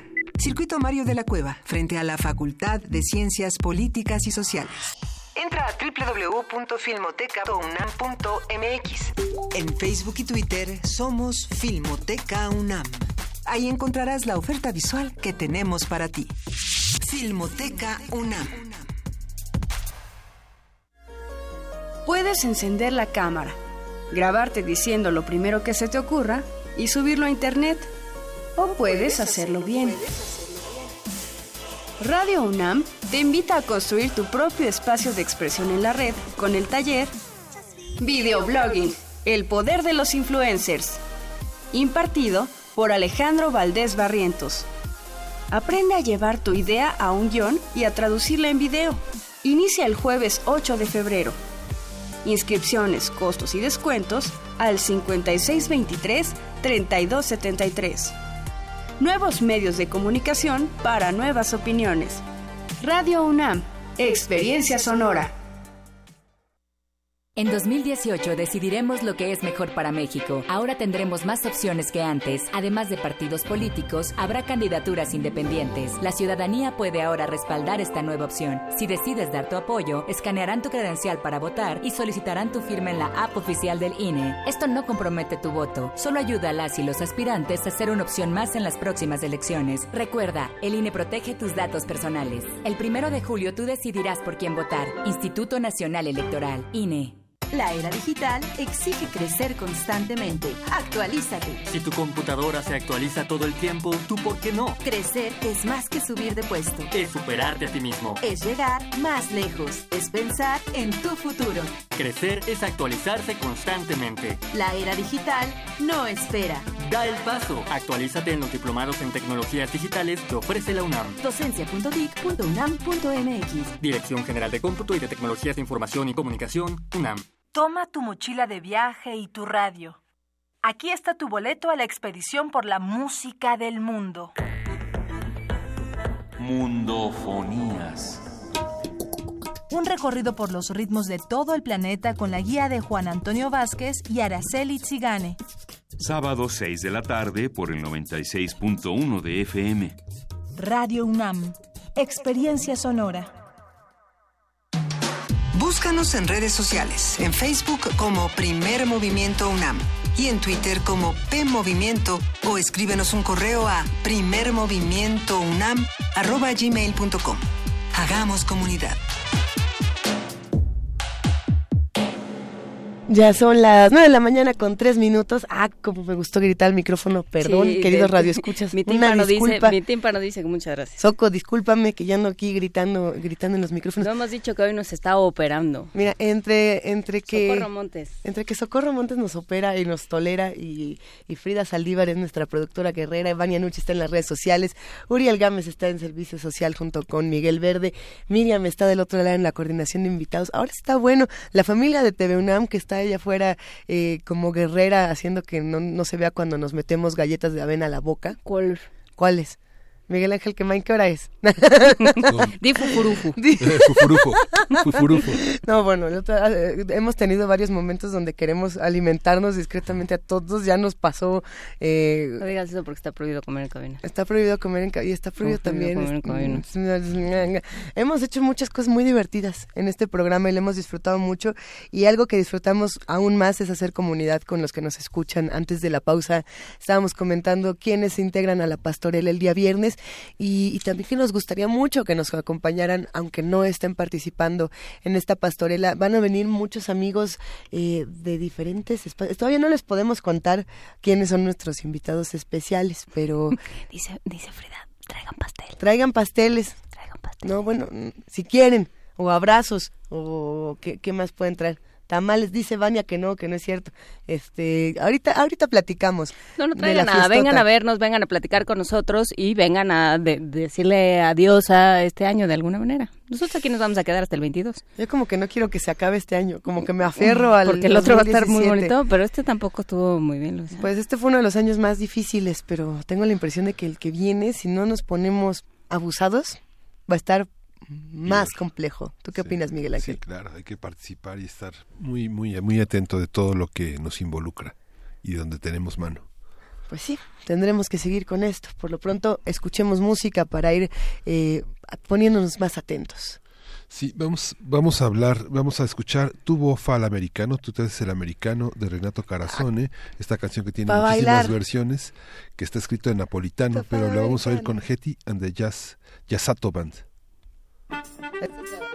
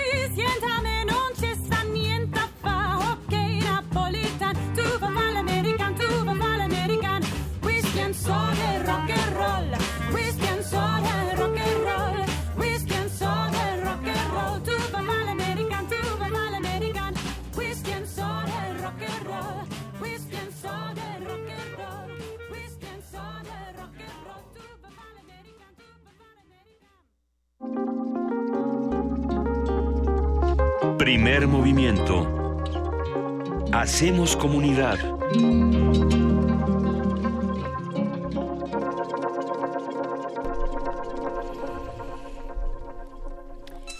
Pues sí. Es hora de poesía necesaria.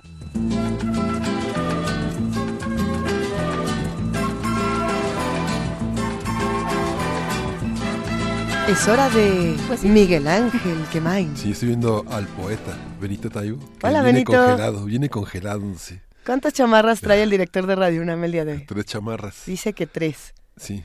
Me- bueno. Su infaltable suéter rojo, Benito el hombre del suéter Hola, rojo. Benito. Así Ten- como hay el hombre del clavel verde, él es el hombre del suéter rojo. Lo que Benito todavía no sabe es que está parado justo donde la cámara tiene que hacer. Mira, ya se echó a correr, ya le Esa bonita toma, mira qué bonita la toma de la nuquita de, Ben- de Benito. Esas son las cosas que pueden ver si sintonizan el canal 120 o el 20 de TV abierta.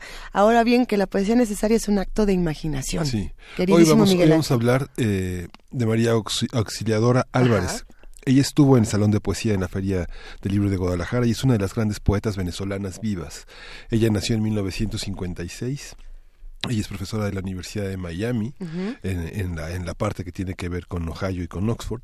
Y bueno, es una maestra de literaturas hispánicas y viene publicando desde su primer libro de poesía, es curioso, pero se publicó en Surinam y ha publicado ¿En en, casi todas partes menos en Caracas, aunque ya este parte de su obra está es una de las venezolanas en el exilio, gran parte de su poesía la publica en inglés.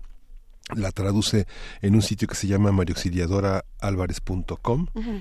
eh, que hay que teclear la www para que acceda a la liga. Y es, es interesante, ahora el periódico de poesía publica, el periódico de poesía en la UNAM publica una entrevista con ella, una entrevista muy conmovedora. Eh, porque es una mujer que a diferencia de Borges todo lo que ha perdido no lo no es lo único que le queda sino lo que lo que la ha enriquecido es también lo que más la ha empobrecido según ella. Y publica publicó presentó en la en la feria leyó algunas de las eh, de los poemas que vienen en piedra en U que es una U que está acompañada está en medio de dos signos de puntuación dos puntos dos puntos a la izquierda y dos puntos a la derecha. Dice porque quería preservar la vida de algunos sonidos, transformó su boca en depósito de hielo. Todo lo que guardaba allí pervivía. Ciertos sonidos alcanzaban puntos de tan alta temperatura que estallaban o se agrietaban, pero otros sonidos a la espera entraban a sustituirlos para que un día esta piedra enú de la lengua congelada pudiera alimentar otra vez, tal vez, al parlante sobreviviente. Ese es el poema de María Auxiliadora.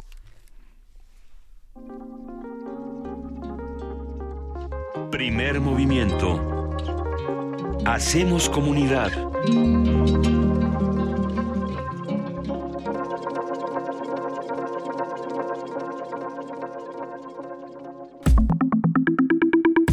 La mesa del día. Fiscal especial que investiga la injerencia rusa en las elecciones presidenciales de Estados Unidos pidió al Deutsche Bank información sobre las cuentas y préstamos recibidos por Donald Trump y su familia, según dieron a conocer algunos medios de comunicación. Hasta ahora, tanto la Casa Blanca como los abogados del mandatario han negado esta información. Desde que Mueller comenzó las pesquisas, ha encausado criminalmente a dos exmiembros de la campaña presidencial de Trump, Paul Manafort y Richard Gates. También ha logrado que otros dos se declararan culpables. George Papadopoulos, a quien recordamos desde el apellido hasta todas las cosas que estuvo declarando, y Michael Flynn. El exconsejero de seguridad de Trump se declaró culpable de haber mentido al FBI sobre sus contactos con el embajador ruso en Washington, luego de la elección presidencial. Y bueno, otros personajes implicados en la investigación son el hijo mayor de Trump, Donald Trump Jr., y el yerno del mandatario, Jared Kushner. Eh, es un tema interesante que vamos a estar discutiendo esta mañana con la maestra Raquel Said. En un momento más eh, nos va a acompañar aquí en la cabina y que además no solamente se puede estudiar desde la parte seria, son muchos los caricaturistas, lo- los que han hecho parodia de todo lo que está ocurriendo y que están afortunadamente ayudando a que todos podamos entender exactamente de qué se trata un tema tan complejo, ¿no? Tanto desde el humor como desde la seriedad y desde muchos otros espacios. Y yo creo que desata una serie de discusiones eh, de las cuales hablaremos, espero, con la, con la maestra Raquel Ujú. Saed en un momento, pero desata muchas discusiones, empezando por eh, Wikileaks es un medio de comunicación. Eh, entonces, todo aquello que se filtró eh, está protegido por la libertad de expresión y por, eh, por el derecho a la información, o no está protegido, o simplemente son filtraciones, o son apoyos de campaña a Donald Trump. Eh, ¿Qué sucede con, eh, con un... ¿Qué hubiera pasado con, con Estados Unidos si no hubiera ganado Donald Trump? ¿Qué hubiera, ¿A dónde se hubiera ido todo, esa, todo ese encono y todo Así ese es. enojo? eh, ¿En, en qué se hubiera convertido? Porque, bueno, la energía no se, no se crea ni se destruye. Entonces, ¿en qué se hubiera convertido? ¿no? ¿Qué hubiera sucedido eh, si, si no hubiera ganado Donald Trump? Creo que es una pregunta que vale la pena hacerse eh, en términos, por supuesto, teóricos, eh, pero también, bueno, pues, y, y luego qué va a pasar con Estados Unidos. Pero todo eso lo vamos a estar platicando Hijo. durante los próximos minutos. Ya está con nosotros en la cabina la maestra Raquel Saez Grego, ella es académica del Departamento de Estudios Internacionales de la Universidad Iberoamericana, experta en política y medios de Estados Unidos. Muchísimas gracias, Raquel. Hola, muchas gracias por invitarme y finalmente estamos aquí en cabina Sí. juntos. No, no, no quepo de entusiasmo, eh, eh, que, que no se note mi fanatismo, pero ¿cuántas veces hemos charlado de estos temas, querida Raquel? Ya, sí. ya se nos hizo compartir Sí, eh, ya una mesa.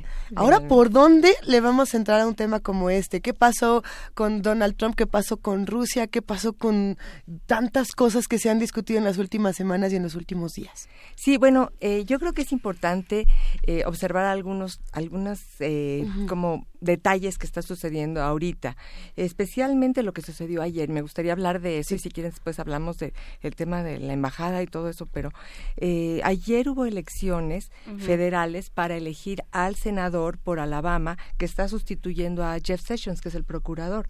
Y eh, el candidato republicano, y sabemos que Alabama es un estado muy conservador, ultra conservador, el, el candidato que, que se eligió para que representara al Partido Republicano es un señor que se llama Roy Moore. Y este señor, aparentemente, y ahora sí retomando el tema de la agenda de las mujeres que, que ha estado muy presente y todo el tema del acoso sexual, no solamente había hecho acoso sexual, sino que había hecho acoso sexual contra niñas. Eh, salía con ellas cuando él tenía más de 30 años, eran niñas de 14, 15 años. Incluso hay alguna acusación que trató de, de abusar eh, de una de ellas, ¿no? Entonces, eh, como sabemos que el Estado es muy conservador, pues también es conservador en, en este tipo de temas. Sin embargo, para ellos, para los, el electorado de Alabama, significó como una contradicción, un problema de decisión moral si eh, era válido votar por este señor porque era conservador y porque era republicano, o mejor retomar la otra opción que es la opción liberal de los demócratas. Ese fue el candidato que ellos eligieron. Que hay que decirlo, tampoco es que la sociedad estuviera muy eh, cercana a los temas de Duke Jones, que era eh, que es el, el candidato demócrata. Definitivamente. Tampoco es que les cayera bien. No, no, definitivamente votaron por la otra opción. Eso es lo que pasó. Pero el, la- todas las e- encuestas estuvieron muy reñidas en los últimos este, días. Y de hecho, eh, el, el Partido Demócrata retomó la idea de, bueno, ustedes que son tan conservadores y que hablan de la moral, van a elegir a este señor con tal de no elegir a un liberal. Incluso hubo eh, encuestas que hicieron, bueno, si eligieras a un a, un, a una persona que eh, roba en las tiendas, como le llaman shop, shoplifter, ¿no? Ajá. Que es un crimen menor. ¿Preferirías a él que al otro? Y decían, no, no, no, un shoplifter definitivamente no está en mis planes. Pero Y- si un pero el otro sí, es que el otro es la opción para que no tenga un asiento en el Congreso el liberal. Entonces, estuvo muy reñido, ganó el demócrata, que se llama Doug Jones. eh, ¿Cómo, ¿Cómo le afecta a Donald Trump diez- una, una victoria demócrata? por supuesto, aquí el- ese es el tema principal. Pero fueron 10 mil votos nada más y fueron 22 mil votos que le llaman write-in, es decir, estos, eh, estos eh, lo- a, los, a las boletas se les agrega un nombre y, ya. Entonces, pues estos write-ins también influyeron para que ganara el liberal. Eh, entonces, bueno, a- así es más o menos como está la situación. Eh, ahora, retomando a Trump, Trump estuvo haciendo campaña. Cuando fue la primaria, él prefería al otro. Y no porque no, no le gustara este Roy Moore, sino porque eh, él tenía un discurso demasiado extremista. Por ahí Eh, al- algunos están mencionando que tenía spots y que tenía eh, comentarios sobre esclavitud. No, no, Sí, estamos sí. muy claros. Moore, Moore? Sí. El, el candidato Eh, republicano. Sí, bueno, no, no sé, no creo que se haya eh, arriesgado. Digamos. Sí, que ha llegado a ese Sí, límite. Pero Ajá. sí, sí, la forma en que ve la vida y su discurso eh, se puede ver, ¿no? Esto, de- esta idea de el- la visión del mundo que él tiene, ¿no? Incluso. Él fue el que el que puso en la Suprema Corte un monumento a los diez mandamientos, porque esa Sí. era la porque Es- esa es la verdadera ley. exactamente.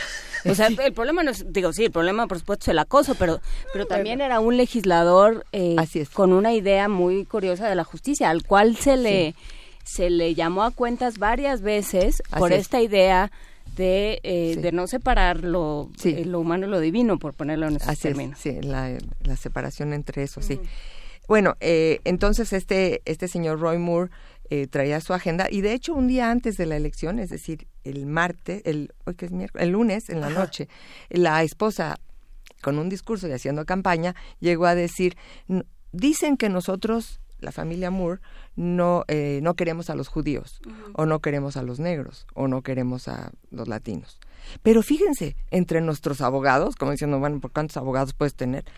Hay, hay un judío, pero la forma de decirlo es una forma... Hasta el tenemos otro. un judío, fíjense. Sí, pero, pero es, no es lo mismo decir tenemos a una persona judía que decir un judío.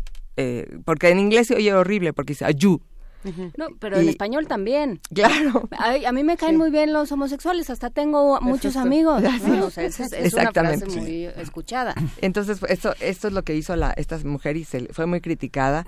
Claro. Y eh, bueno, y Trump en los últimos en las últimas semanas hizo campaña por Roy Moore. Incluso en los famosos esos robocalls, esos que hacen las llamadas, Trump estaba, o sea, la, la voz de Trump está invitando a votar. Pero lo mismo fue Obama.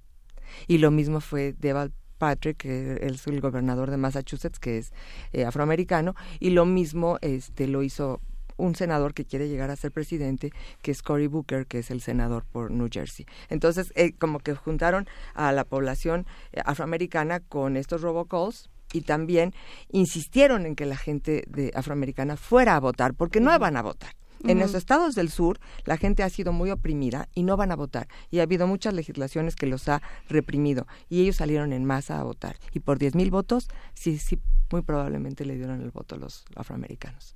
Sí, porque además, bueno, son unas elecciones como sucede en México también, en las elecciones intermedias, de por sí el, el- la cantidad de personas que vota siempre es baja, pero en las elecciones intermedias es mucho más baja, tanto Claro. en, bueno, en, en todos lados, cuando no se trata de una elección por presidente. Eh, y además hay otro tema de cómo le pegó esta campaña a Trump, que fue el- los casos de acoso, porque inmediatamente o de manera muy automática se volteó la conversación a, a como no vamos a votar por él porque fue acosador o porque es acosador, pero sí tenemos a alguien en la Casa Blanca a quien se ha acusado de acoso y sistemáticamente la Casa Blanca ha eh, ha desdeñado y ha hecho menos estas estas acusaciones. Así es, bueno, sabemos que eh, un poco antes de la elección del año pasado fue el famoso eh, audio y video donde sale Trump diciendo lo que dijo. Grab Eh, them by the pussy, Exactamente, básicamente. Y este, a pesar de eso lo eligieron. Pero claro que lo eligieron por el sistema electoral, porque en realidad, si uno cuenta la cantidad de votos, sabemos que tres millones de votos adicionales votaron por Hillary Clinton. O sea, hubo esos votos adicionales y en realidad, si la, el sistema fuera como el nuestro, pues entonces. Hillary Clinton sería la presidenta de, de Estados Unidos y sin embargo no lo es. Entonces, bueno, esa es el, el, eh, el- la gran paradoja. Sin embargo, a partir de que él tomó posesión, no ha dejado de haber este, esta narrativa del tema de las mujeres y del acoso que han sufrido, ya sea por por diferentes figuras públicas y eso es lo que estamos viendo en los últimos meses prácticamente eh, tres eh, legisladores han- se han bajado del, del sistema. Todavía no han renunciado pero entre ellos hay dos demócratas. Muy importantes. además. muy importantes como Al Franken sí Pero ya escuchando todo, todo lo que nos estás comentando, Raquel, y discutiendo más el tema, queda más claro por qué Donald Trump enfurece con su embajadora de la ONU el día de ayer, si no me equivoco, cuando ella eh, declaró, "Ay, a mí me parece muy bien que cualquier persona denuncie Sí. el acoso en Estados Unidos, cualquiera. Sí, sí, sí. Y ese es el tema, porque las mujeres han puesto este, esta, esto en la importancia de la agenda. Entonces, es de lo que se está hablando constantemente. Y sabemos que Trump tiene esto. Y hay 19 mujeres que han eh, denunciado a Trump como acoso sexual. Y, y bueno, ahí está. Y él las ha... eh, disminuido en su discurso y no, son puras mentiras y, y todo esto y, y obviamente el famoso fake news, que son los, las, eh, los medios que están retomando el tema y lo están incluyendo en la agenda para que tenga más visibilidad. Pero además, eh, hay otros senadores, como la senadora Kristen Gillibrand, que es la se- senadora que sustituyó a Hillary Clinton en su momento. Ella, que es una activa este, promotora del tema de los derechos de las mujeres, eh, di- le dijo a Al Franken, que es el demócrata, que se vaya. Pero era como sacrificar a uno para llegar a Trump. Y entonces ahora están ahora visi- eh, haciendo una visibilidad más grande de lo que hace ha hecho Trump. Entonces, bueno, ahora Trump no solamente se va a encargar o se va a enfrentar al tema de las eh, de las mujeres, sino también de las investigaciones y luego de todas sus controversias, porque las controversias son para tapar estas dos cosas. Sí, hay, eh, creo que es interesante esto que trae a la conversación Miguel Ángel Gemirán eh, en, en el Twitter que dice Donald Trump podría dispararle a uno en Manhattan, que fue algo que dijo sí, sí. Donald Trump. Yo puedo dispararle, yo soy tan popular y tengo tal, Sí. eh, tal simpatía y, y soy tan representativo para la gente que podría dispararle a alguien en la Quinta Avenida y no pasaría nada. Y, y lo que está saliendo ahora a la vista, Raquel, no sé cómo, cómo lo veas tú, es una acumulación de esos diferentes disparos simbólicos. Corrió a, Michael Flynn cuando no le gustó la investigación que estaba haciendo. Mm, no, pero um, lo de Michael Flynn fue algo, eh, fue una presión que hubo de parte del, del Congreso para que lo corriera, porque Michael Flynn era uno de sus mayores promotores y mayores eh, eh, eh, apoyadores durante la campaña y se veía que él iba a ser prácticamente, iba a estar en la campa en el Mm. gabinete. Lo nombra parte del gabinete. Y más bien lo que dijo fue no, no se le vayan encima, traten bien a Michael Flynn. Sí, Exactamente. Y dicen, bueno, se hace el análisis de que a Comey, este famoso personaje. Comey, lo corrió debido a que este Michael Flynn ya, eh, ya estaba bajo investigación y que él le pidió que no lo investigara, que lo dejara en paz. Y que lo iba a correr, pero que lo dejara en paz. Y pues no, Comey no lo quiso dejar en paz, lo corrió a Comey también, y entonces se tuvo que nombrar al investigador especial, porque él lo actuó de esa manera y el investigador especial podría correrlo, pero ya si corres al investigador especial, pues ya estás porque estás en la olla, ¿no? Como decimos los mexicanos, es porque algo traes detrás como para que al propio investigador especial lo tengas que. Pero hace esto, hace estas, eh, se- sigue sin, sin eh, abrir del todo sus cuentas, sigue sin abrir eh, qué está pasando, por ejemplo, con todos los hoteles que están, eh, Que, que están siendo contratados por, por eh, embajadores y por otros países, por gobiernos de otros países, o sea, se está enriqueciendo con los gobiernos de otros países. Sigue eh, sin estar muy claro la incidencia de Rusia y de Wikileaks eh, en, en la campaña. O sea, siguen muchas cosas ahí que son disparos en la mitad de Quinta Avenida, digamos, Sí, que son muy graves, que son ataques al sistema federal. Así es. Sí, bueno, sí, él tiene muchas controversias y, y esas son muchas en las que eh, condenar a los medios de comunicación yo creo que es una de las eh, más importantes que se ha salido con ella hasta ahorita. Yo creo que eventualmente eh, la gente se va a dar cuenta de que atacar a los medios de comunicación no es lo correcto, no es lo normal. Está atacando también a la Constitución por el tema de la primera enmienda. Y además, este, eh, su favorito son Fox News, que sí es una, digamos que sí es una empresa que cumple con todas las cosas que requieren las empresas mediáticas. Pero, por ejemplo, The Drudge Report y Alex Jones y todas estas, eh, o Breitbart, que nada más son, son agencias de que crean controversia porque ni siquiera están tomando las noticias. Ellos no tienen reporteros, no tienen una estructura, no tienen nada como lo tiene NBC, CNN, todas estas compañías a, la- a las que él condena y que, y que dice que son fake news. Eh, entonces, bueno, pues, para él es importante Breitbart y todas estas, eh, eh, pues, ¿cómo le puedo llamar? No sé si son medios, si son, son medios electrónicos que tienen ahí Pues son gente generadoras de contenido, pero pues de allá que sean eh, medios de comunicación o a que sean a que hagan periodismo, eso es otra cosa. Totalmente, porque ahí- ellos no tienen reporteros. Lo, lo que ellos hacen es comentar sobre las noticias que están eh, en, en la agenda, ¿no? Eso es, y, y todo para con una con un toque ideológico que le va a dar este eh, la controversia. ¿no? Raquel, yo quería retomar un poco la, con lo que empezó Juana Inés. Eh, ¿Cómo es la agenda de, de Trump? ¿Qué, ¿Qué hubiera pasado si no hubiera sido el presidente de Estados Unidos? Hay una agenda que el país tiene que cumplir fuera del mandatario, pero en un escenario eh, más lógico, más De gobierno. de gobierno, Sí. ¿qué hubiera pasado a qué, a qué, sin un presidente como él? Bueno, eh, si hubiera sido Hillary, por ejemplo, ejemplo. porque el, el tema también es ideológico y quién eh, está en el poder. Y como sabemos que está tan ideologizada la, política en Estados Unidos y está también muy eh, polarizada y que tiene que ver con los dos partidos, en ese sentido, pues tendríamos que definir, si fuera Hillary, yo sí diría, habría un segui- seguimiento de lo que hizo Obama, eh, el tema de la, de la salud, del healthcare, definitivamente lo hubiera tomado porque es algo que ella traía desde que fue primera dama. O sea, desde hace muchísimo tiempo, incluso antes de ser senadora. Entonces, eso se hubiera llevado a cabo, se hubiera ampliado muy probablemente. Y eh, Hillary Clinton hubiera tomado algunos de los temas que Bern- Bernie Sanders tomó en la campaña, que son unos, unos temas más de izquierda, como por ejemplo eh, ayudar a los estudiantes con eh, becas o, o con financiamiento para sus estudios y que eh, no se les cobre tantos intereses cuando tienen que pagar sus deudas, etcétera. Había muchos temas.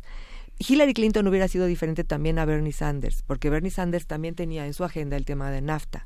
Y para Bernie Sanders decía, es que estos tratados internacionales, especialmente los económicos, han mermado en cuanto al tema de los eh, de los eh, puestos de empleo, ¿no?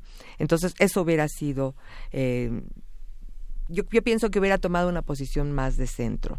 Si se hubieran tomado los temas de la agenda eh, de gobierno, como por ejemplo el, el de ahorita de los impuestos, el, este famoso tema de la fiscal. reforma fiscal, eh, que lo tomó Trump y lo tomaron los republicanos, que todavía tienen mayoría en el Congreso. Todavía vamos a ver después qué pasa. Vamos a ver. Pero este eso lo hubiera tomado y hubiera sido una pues yo creo que una ley un poco más este abierta a todos, ¿no? Ahorita lo que está haciendo es beneficiar a un a un con lo que le llama Bernie Sanders al 1%, ¿no? Al por cien- a un 1% de la población que está hasta arriba. Y todos los demás pues lo que le llaman eso el trickle down economics o el neoliberalismo en español, cascada, que sí. es que todo viene en cascada y que les va a llegar a todos porque se beneficia Sí. a los de hasta arriba. Entonces, bueno, yo pienso que Hillary Clinton sí también tenía un este amarres políticos y económicos eh, con respecto a su campaña a- con los cuales tendría que haber cumplido, como los que le donaron dinero, bueno, pues yo voy a darte esto porque tú me diste para yo llegar al poder, que eso es algo que sucede en Estados Sí. Unidos y en México y en muchísimos lugares, ¿no? Que sabemos que la, la democracia funciona a partir de lo que te dan las campañas. A ver, eh, ¿cuánto tiempo tiene que pasar? Yo me pregunto para que se nos olvide o se les olvide a los estadounidenses y al resto del mundo que Trump está haciendo cosas aberrantes en su gobierno o cosas difíciles de entender para los que estamos alrededor y que empecemos a decir, ay, pues es Trump siendo Trump, ¿no? Que es lo que en muchas caricaturas, de la- justamente ayer tuve la oportunidad de conocer el trabajo de Tom Tomorrow, que lo recomiendo muchísimo. Eh, un- Tom Tomorrow. Tom Tomorrow es un crítico político que hace cómics, ¿no? Y decía, eh, falta muy poquito tiempo para que los estadounidenses se no- normalicen por entero la, la locura de Trump. Y entonces digamos, sí, pues es Trump being Trump, Trump siendo Trump, así como decimos, eh, que escuchar a Enrique Peña Nieto decir volvido, pues ay, es Enrique Peña Nieto siendo Enrique Peña Nieto. Y ya no hay una crítica eh, más allá de lo que está ocurriendo y realmente ya no entendemos ni qué está pasando. De Sí, mira, eh, yo pienso que hay, este, nada más pon- para ponerlo en contexto, yo pienso que los medios de comunicación tuvieron una responsabilidad muy grande en haberlo llevado al poder. Ellos, eh, muchas, muchos dicen, el de CNN, Jake Tapper y muchos decían, no, no, estábamos haciendo nuestro trabajo. Estaban haciendo su trabajo, pero el tema es que Trump es un hombre mediático y él sabía que poner un tema controversial en el micrófono le iba a dar eh, cobertura mediática mucho más de lo que eh, trajera Hillary Clinton a la, a la agenda y sus propuestas de campaña. Y, y Trump nada más decía cosas así como se movía como imitando a un periodista o, o cosas así que, que lo oímos, ¿no? Y ah, ni para qué lo, mencionarlo, pero el, el tema de la controversia fue un tema fundamental. Ahora, ¿qué están haciendo los medios de comunicación hoy en día y cómo ahora están tomando una responsabilidad? Es, están mostrando el tipo de presidente que es, el tipo de persona que es, que no es un político y que parece que a muchos estadounidenses eso les gusta. Ah, no, es que él no es político. pues precisamente porque no es político, no debe de ser el presidente de Estados Unidos, ¿no? Y sin embargo, hay una parte en este... Eh, en este horizonte ficticio de qué hubiera pasado si no hubiera ganado Donald Trump, yo sí pienso, a ver, eh, justamente esta continuidad de Hillary implicaba también... Eh, Tampoco es que estuvieran las cosas tan bonitas. Y sabes que a mí lo que me pasa es que digo, qué bueno que Estados Unidos ahorita se está dando cuenta de todos los horrores que nosotros ya habíamos visto. Sí. O sea, a mí me, me, lo decía de broma alguien que se dedica a temas educativos cuando, cuando llegó a la a la Secretaría de Educación de Estados Unidos, Betsy DeVos, me decía, ahora sí van a saber lo que es tener un, un ministro de Educación que no sabe nada de educación. Nada. Ahora sí van a ver lo que sufrimos nosotros. Sí, y así, ella es peor que todos los peores, perdone. Ella perdón es peor que todos los peores porque además no, ni siquiera se entera. ¿no? Uh -huh. eh, pero, pero vamos, ahorita lo que sucede es que Estados Unidos está ya perdió esa esa arrogancia, esa autocomplacencia absoluta sí. en la que vivía o en la que vive, ¿no? De ser eh, los líderes del mundo libre, los defensores de la democracia. Sí. Todo eso se les está yendo y creo que el hecho de que haya llegado Donald Trump ha sido hasta estuvo bien.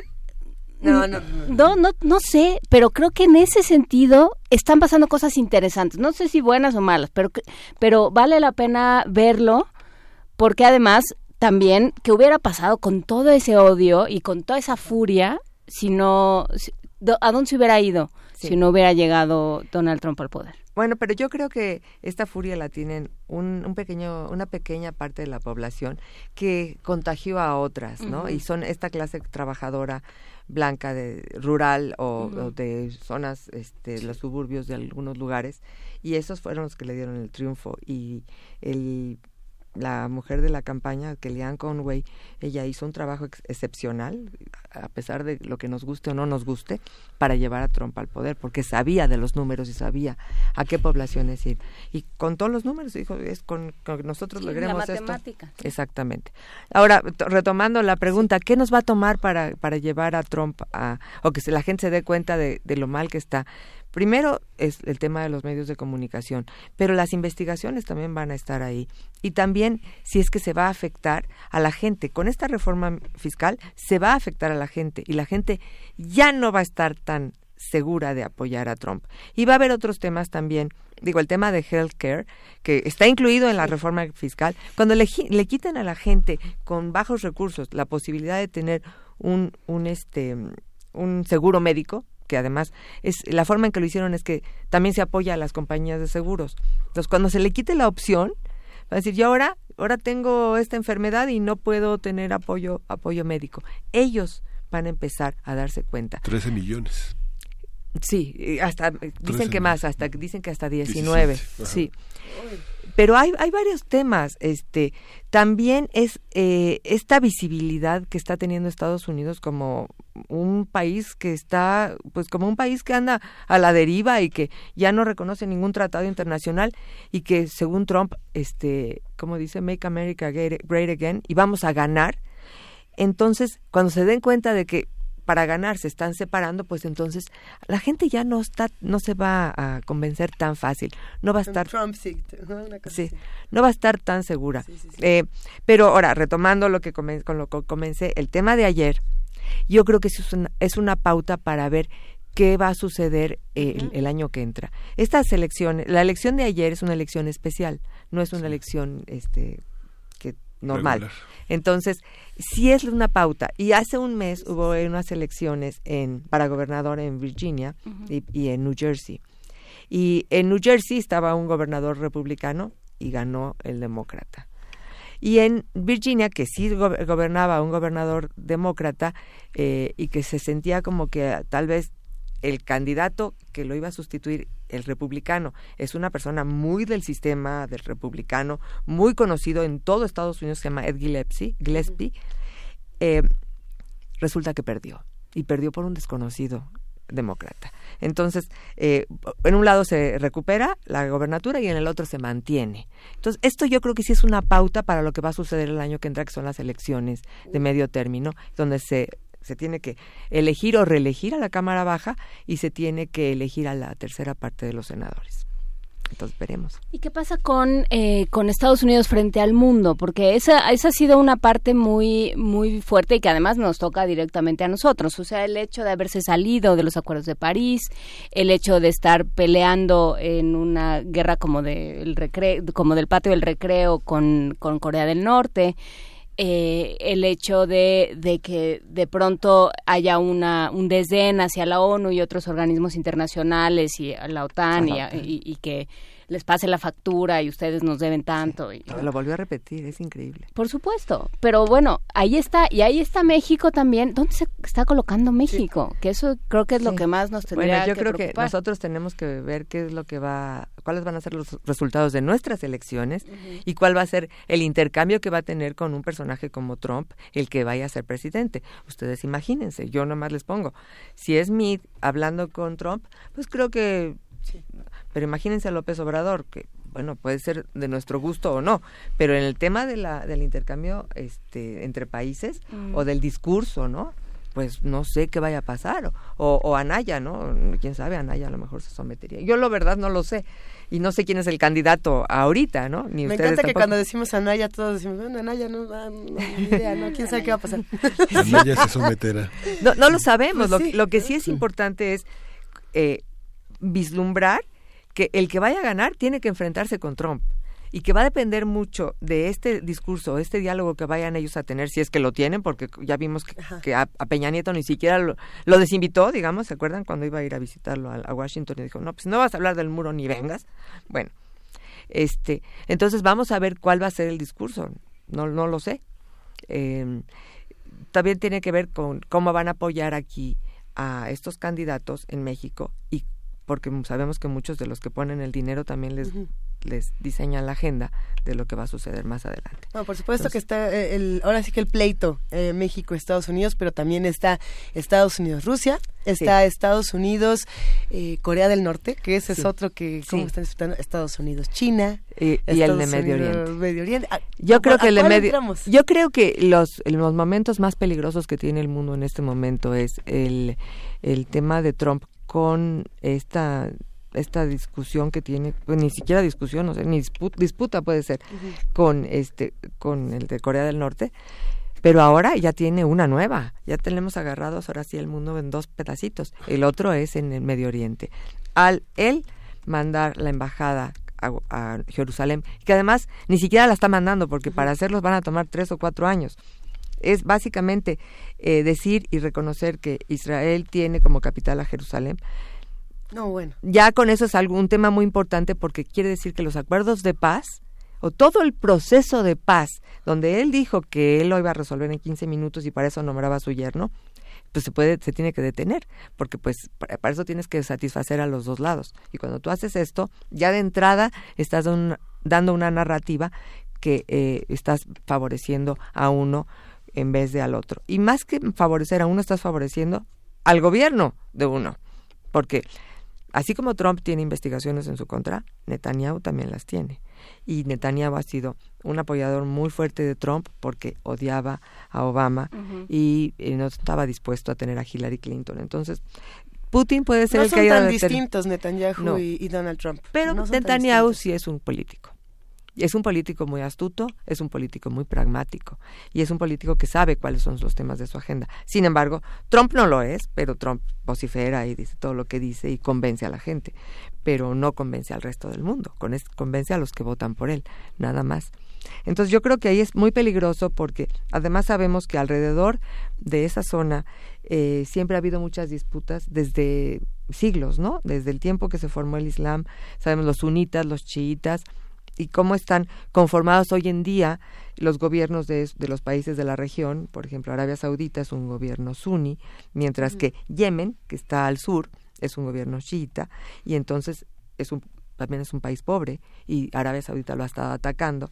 Arabia, es, Yemen ha sido apoyado por Irán, Irán hasta, que es un chiita, que ha estado este, eh, eh, en contra o con muchas disputas con Arabia Saudita. Es un, todo un tema muy importante, pero además está ISIS en la mitad uh -huh. de todo esto. Y Israel, que es el aliado principal y natural de Estados Unidos, está en la mitad de todo esto. Y si encima de todo esto, a ese pe- pe- pequeñito país, tú le dices, bueno, aparte ahorita te voy a, a ayudar porque voy a reconocer algo de extrema importancia que es esto, sin que nadie se lo pidiera. Porque además hay otro tema, en, en, los, en relaciones internacionales, cuando tú le das algo a un gobierno, estás esperando algo de regreso, porque se trata de negociaciones políticas internacionales. ¿Qué podía haber hecho?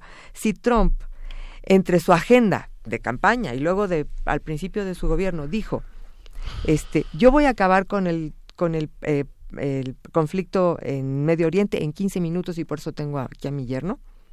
Y si de veras es tema de tu agenda, pues haz, lleva los pasos para llevar a ese proceso de paz. Entonces, ahora ya no lo va a hacer y además eh, se, se, se, se, pro- se proclama como el gran este, pacifista de Medio Oriente. Em, entonces, si eres pacifista, ¿tú qué vas a esperar del otro lado? Ya en tema de la negociación. Pues quita los asentamientos, ¿no? El tema de los asentamientos es un tema muy importante. O, por ejemplo, dales un poco de autonomía a esta parte. O dales más eh, flexibilidad para transitar por el país a los palestinos. Había muchos temas que hacer y que no, él nada más agarró y le entregó Jerusalén. Esta es tuya, ya, ahí acabamos. No, eh, Netanyahu nunca se lo pidió. Él nada más fue a hacer esto porque también, retomando otra vez, es el tema mediático que le va a dar controversia y que le va a dar visibilidad. Y eso es lo que ha estado haciendo. Pero esto sí son, puede tener consecuencias gravísimas. Es que ese es el punto, o sea, porque porque hablamos de manipulación de los medios. Hay una manipulación eh, muy interesante de los medios. ¿no? Eh, lo, lo decía el otro día una reportera, es como si le enseñas unas llaves a un niño y entonces ya vol- voltea para otro Claro. lado. Pero, pero tiene repercusiones tremendas. Claro. O sea, tiene repercusiones eh, para la geopolítica. O sea, ya ahorita hay manifestaciones eh, que por lo pronto son pacíficas, Sí. pero que en cualquier momento se pueden, o sea, se, se disparan Sí. los ánimos y no sabemos a Y- dónde llegan. Y sabemos que ellos pueden arriesgar la vida, porque la vida para ellos es- tiene un valor diferente al resto de la gente, que arriesgan la vida con tal de, con tal de, este, de, de que se vea el, su protesta terrorista y no importa. Y, y vemos lo que pasó en el metro de Nueva York este, hace unos días, que era un, un, protes- un protestador, no sé cómo decir porque no es protestante, un protestador solitario en el metro, que además lo hizo muy caseramente y muy, y muy, no muy efectivamente, y entonces, bueno, fue detenido, etcétera. Pero va a haber mucho descontento, y, y ya empezaron desde el viernes. Sí, a nosotros lo que nos queda, creo, es el contexto y es eh, la mesura también, porque claro, o sea, Donald Trump no para de dar nota ¿no? y no deja de ser un que quiere. personaje fascinante, eh, ¿no? En, en términos de ¿qué- en qué momento dimos la vuelta equivocada y estamos aquí. Sí, claro, ¿no? Eh, claro. tanto como medios como como especialistas y observadores. Entonces, pues nos queda la mesura y nos queda construir gobiernos que no dependan de una sola persona. ¿no? En México, en Estados Unidos y en cualquier sitio, en, en África y en cualquier sitio. Y nos queda la mesura, yo creo que esa es, un, esa es una frase que no hay que olvidar, y Trump no tiene mesura. Y Pues tan no tiene mesura que hace estas cosas sin ni siquiera tomar en cuenta a sus propios asesores. O sea, él actúa por su propia mano. Empieza a leer el teleprompter y después... se, deja ir, después. se deja ir, ¿no? O sea, ahí va. Y, y no solo eso, sino que eh, la, la, las consecuencias que puede tener esta forma de actuar. Y actuar como si el país fuera su empresa. Bueno, a mí me Y gustaría- además que tú crees que puedes correr a los senadores y a los diputados. Tú puedes correr a todos los que fueron electos eh, elegidos eh, democráticamente, nada más porque no te gustan y entonces decir una serie de cosas. Eso eso no puede ser. Es un hombre que aprende, que puede aprender, tiene, digamos que es un hombre tan importante en el planeta que ha sido visto desde muchos puntos de vista. Sí. Es un hombre que puede aprender, que, que, se, que se vislumbra una idea de la experiencia, Pues, de alguien que se no equivoca. ¿no? La O sea, verdad- Fox, con todas las taras que pueda tener, fue un hombre que fue aprendiendo. Fue un hombre que entendió muchas cosas. Bueno, con que no vengas aquí a aprender. Sí, las desaprendió muy rápido porque es una Las- las memoria muy a corto Bueno. plazo, pero había esa sensación de que pudo haber destruido más. Hay un dicho que dicen como chivo en cristalería, pero hubo una mesura, hubo una parte que empezó. Sí, por todos los ¿no? actores que están alrededor de un presidente. Yo creo que eso también es algo importante. ¿Quiénes son los actores? Los actores pueden ser económicos, pueden ser políticos, pueden ser sociales, pueden ser Sí. de, de apoyo de diferentes cosas. Todos estos actores pueden tener una una influencia. Yo creo que lo que pasó con Fox fue algo parecido. Y ya vemos ahora que después de que ya no está en el gobierno, este, ha retomado ese discurso, este, pachanguero, ¿no? No sé cómo decirlo. E incluso hace sus videos en contra de Trump y le mienta a la madre. y Todo lo Sí, que- bueno, luego interfiere en la política de maneras poco I- irresponsables. Insisto, habría que hacer un día un reality show, meter a Benjamín Netanyahu, meter a Erdogan, Sí, exacto. meter a Kim Jong-un, Sí. meter a Enrique Peña Nieto, A Maduro, Trump, por ejemplo. A Maduro, a Macri, a Sí. meter a Temer. Ah, sí, sí, Y sí. vamos metiendo a todos nuestros políticos líderes del mundo y veamos qué tienen que decir. ¿no? A y, Putin. ¿Y qué pasaría? ¿A Teresa May? ¿Quieres a Teresa Teresa May? May entra de invitada especial y bueno... el- No, el- bueno, esos son los buenos. Bueno, no, Teresa No, regular, bueno, pero... ya, hablar de Sí, los buenos. pero ahí lo que pasa es que tendríamos todos que decir si conociéramos las plataformas y los discursos de todos a profundidad. Claro, Qué claro. fuerte sería Sí. realmente un día sentarnos todos y decir, a ver, ¿qué fue lo que quiso decir Erdogan cuando Sí. hizo esto y esto y Sí, esto? sí. Y a lo mejor nos quedaríamos congelados, ¿no?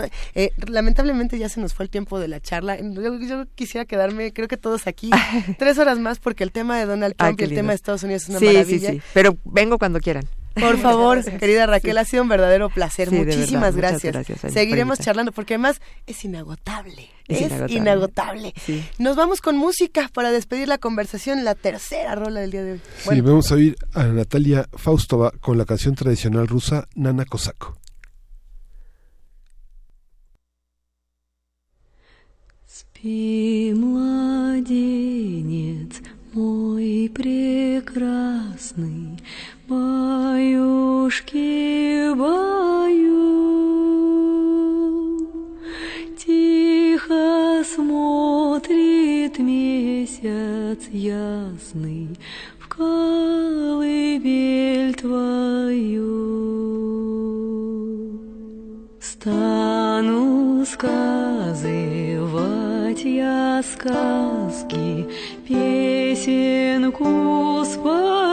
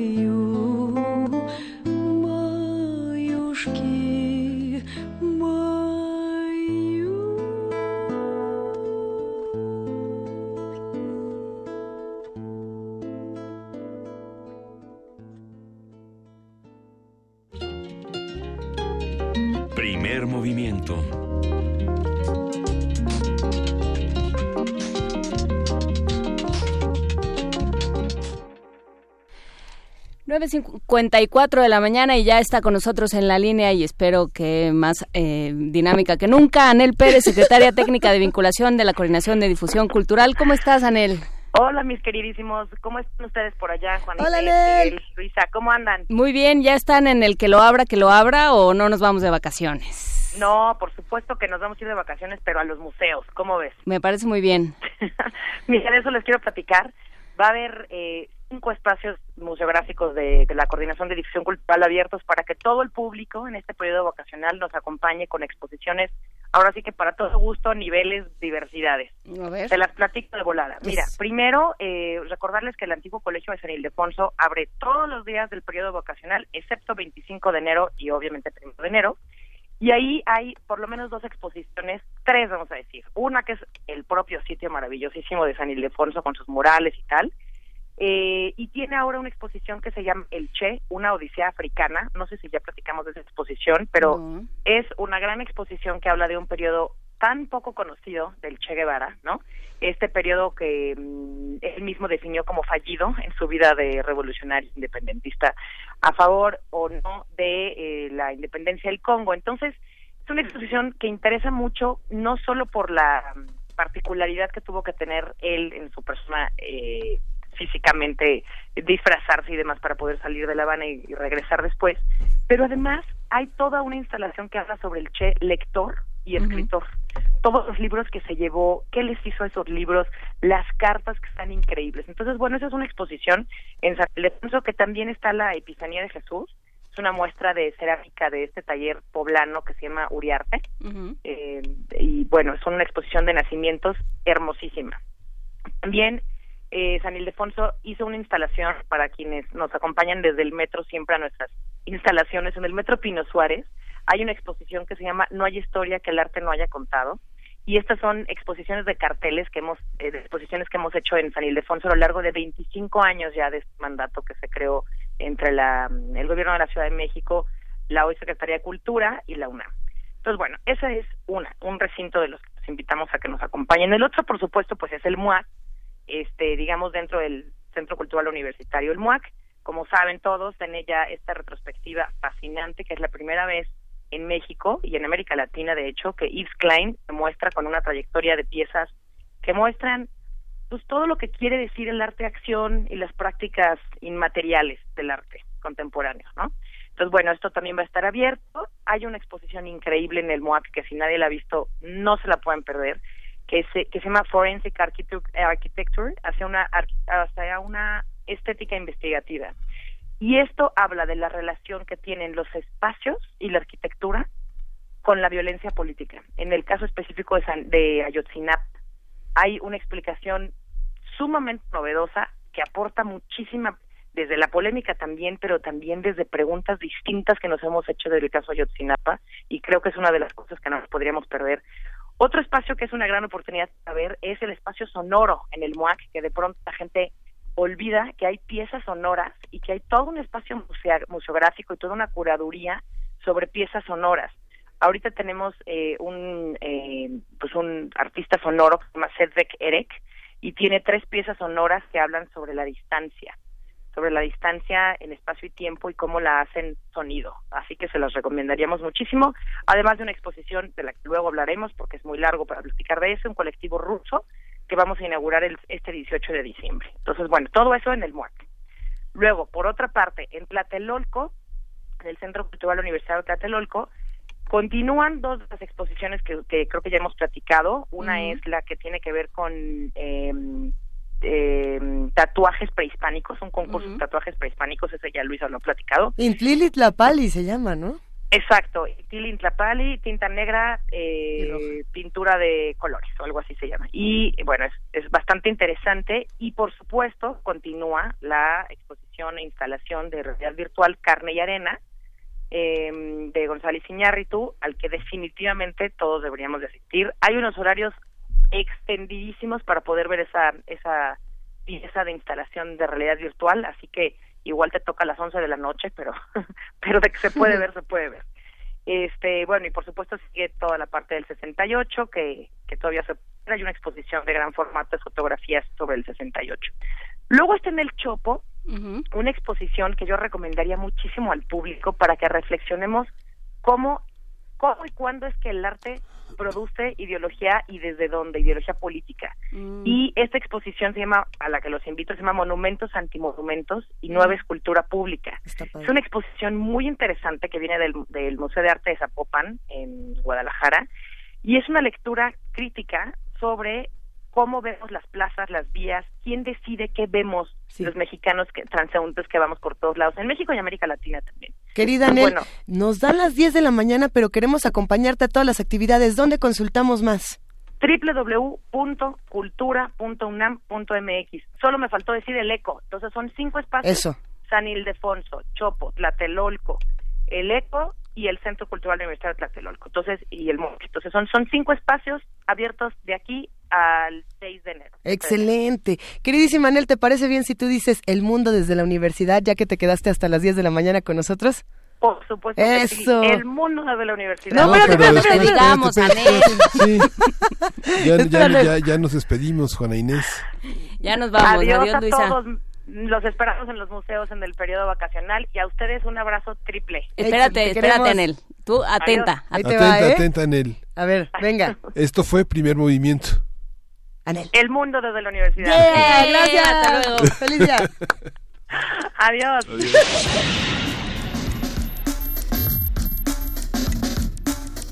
Radio UNAM presentó Primer movimiento. El mundo desde la universidad.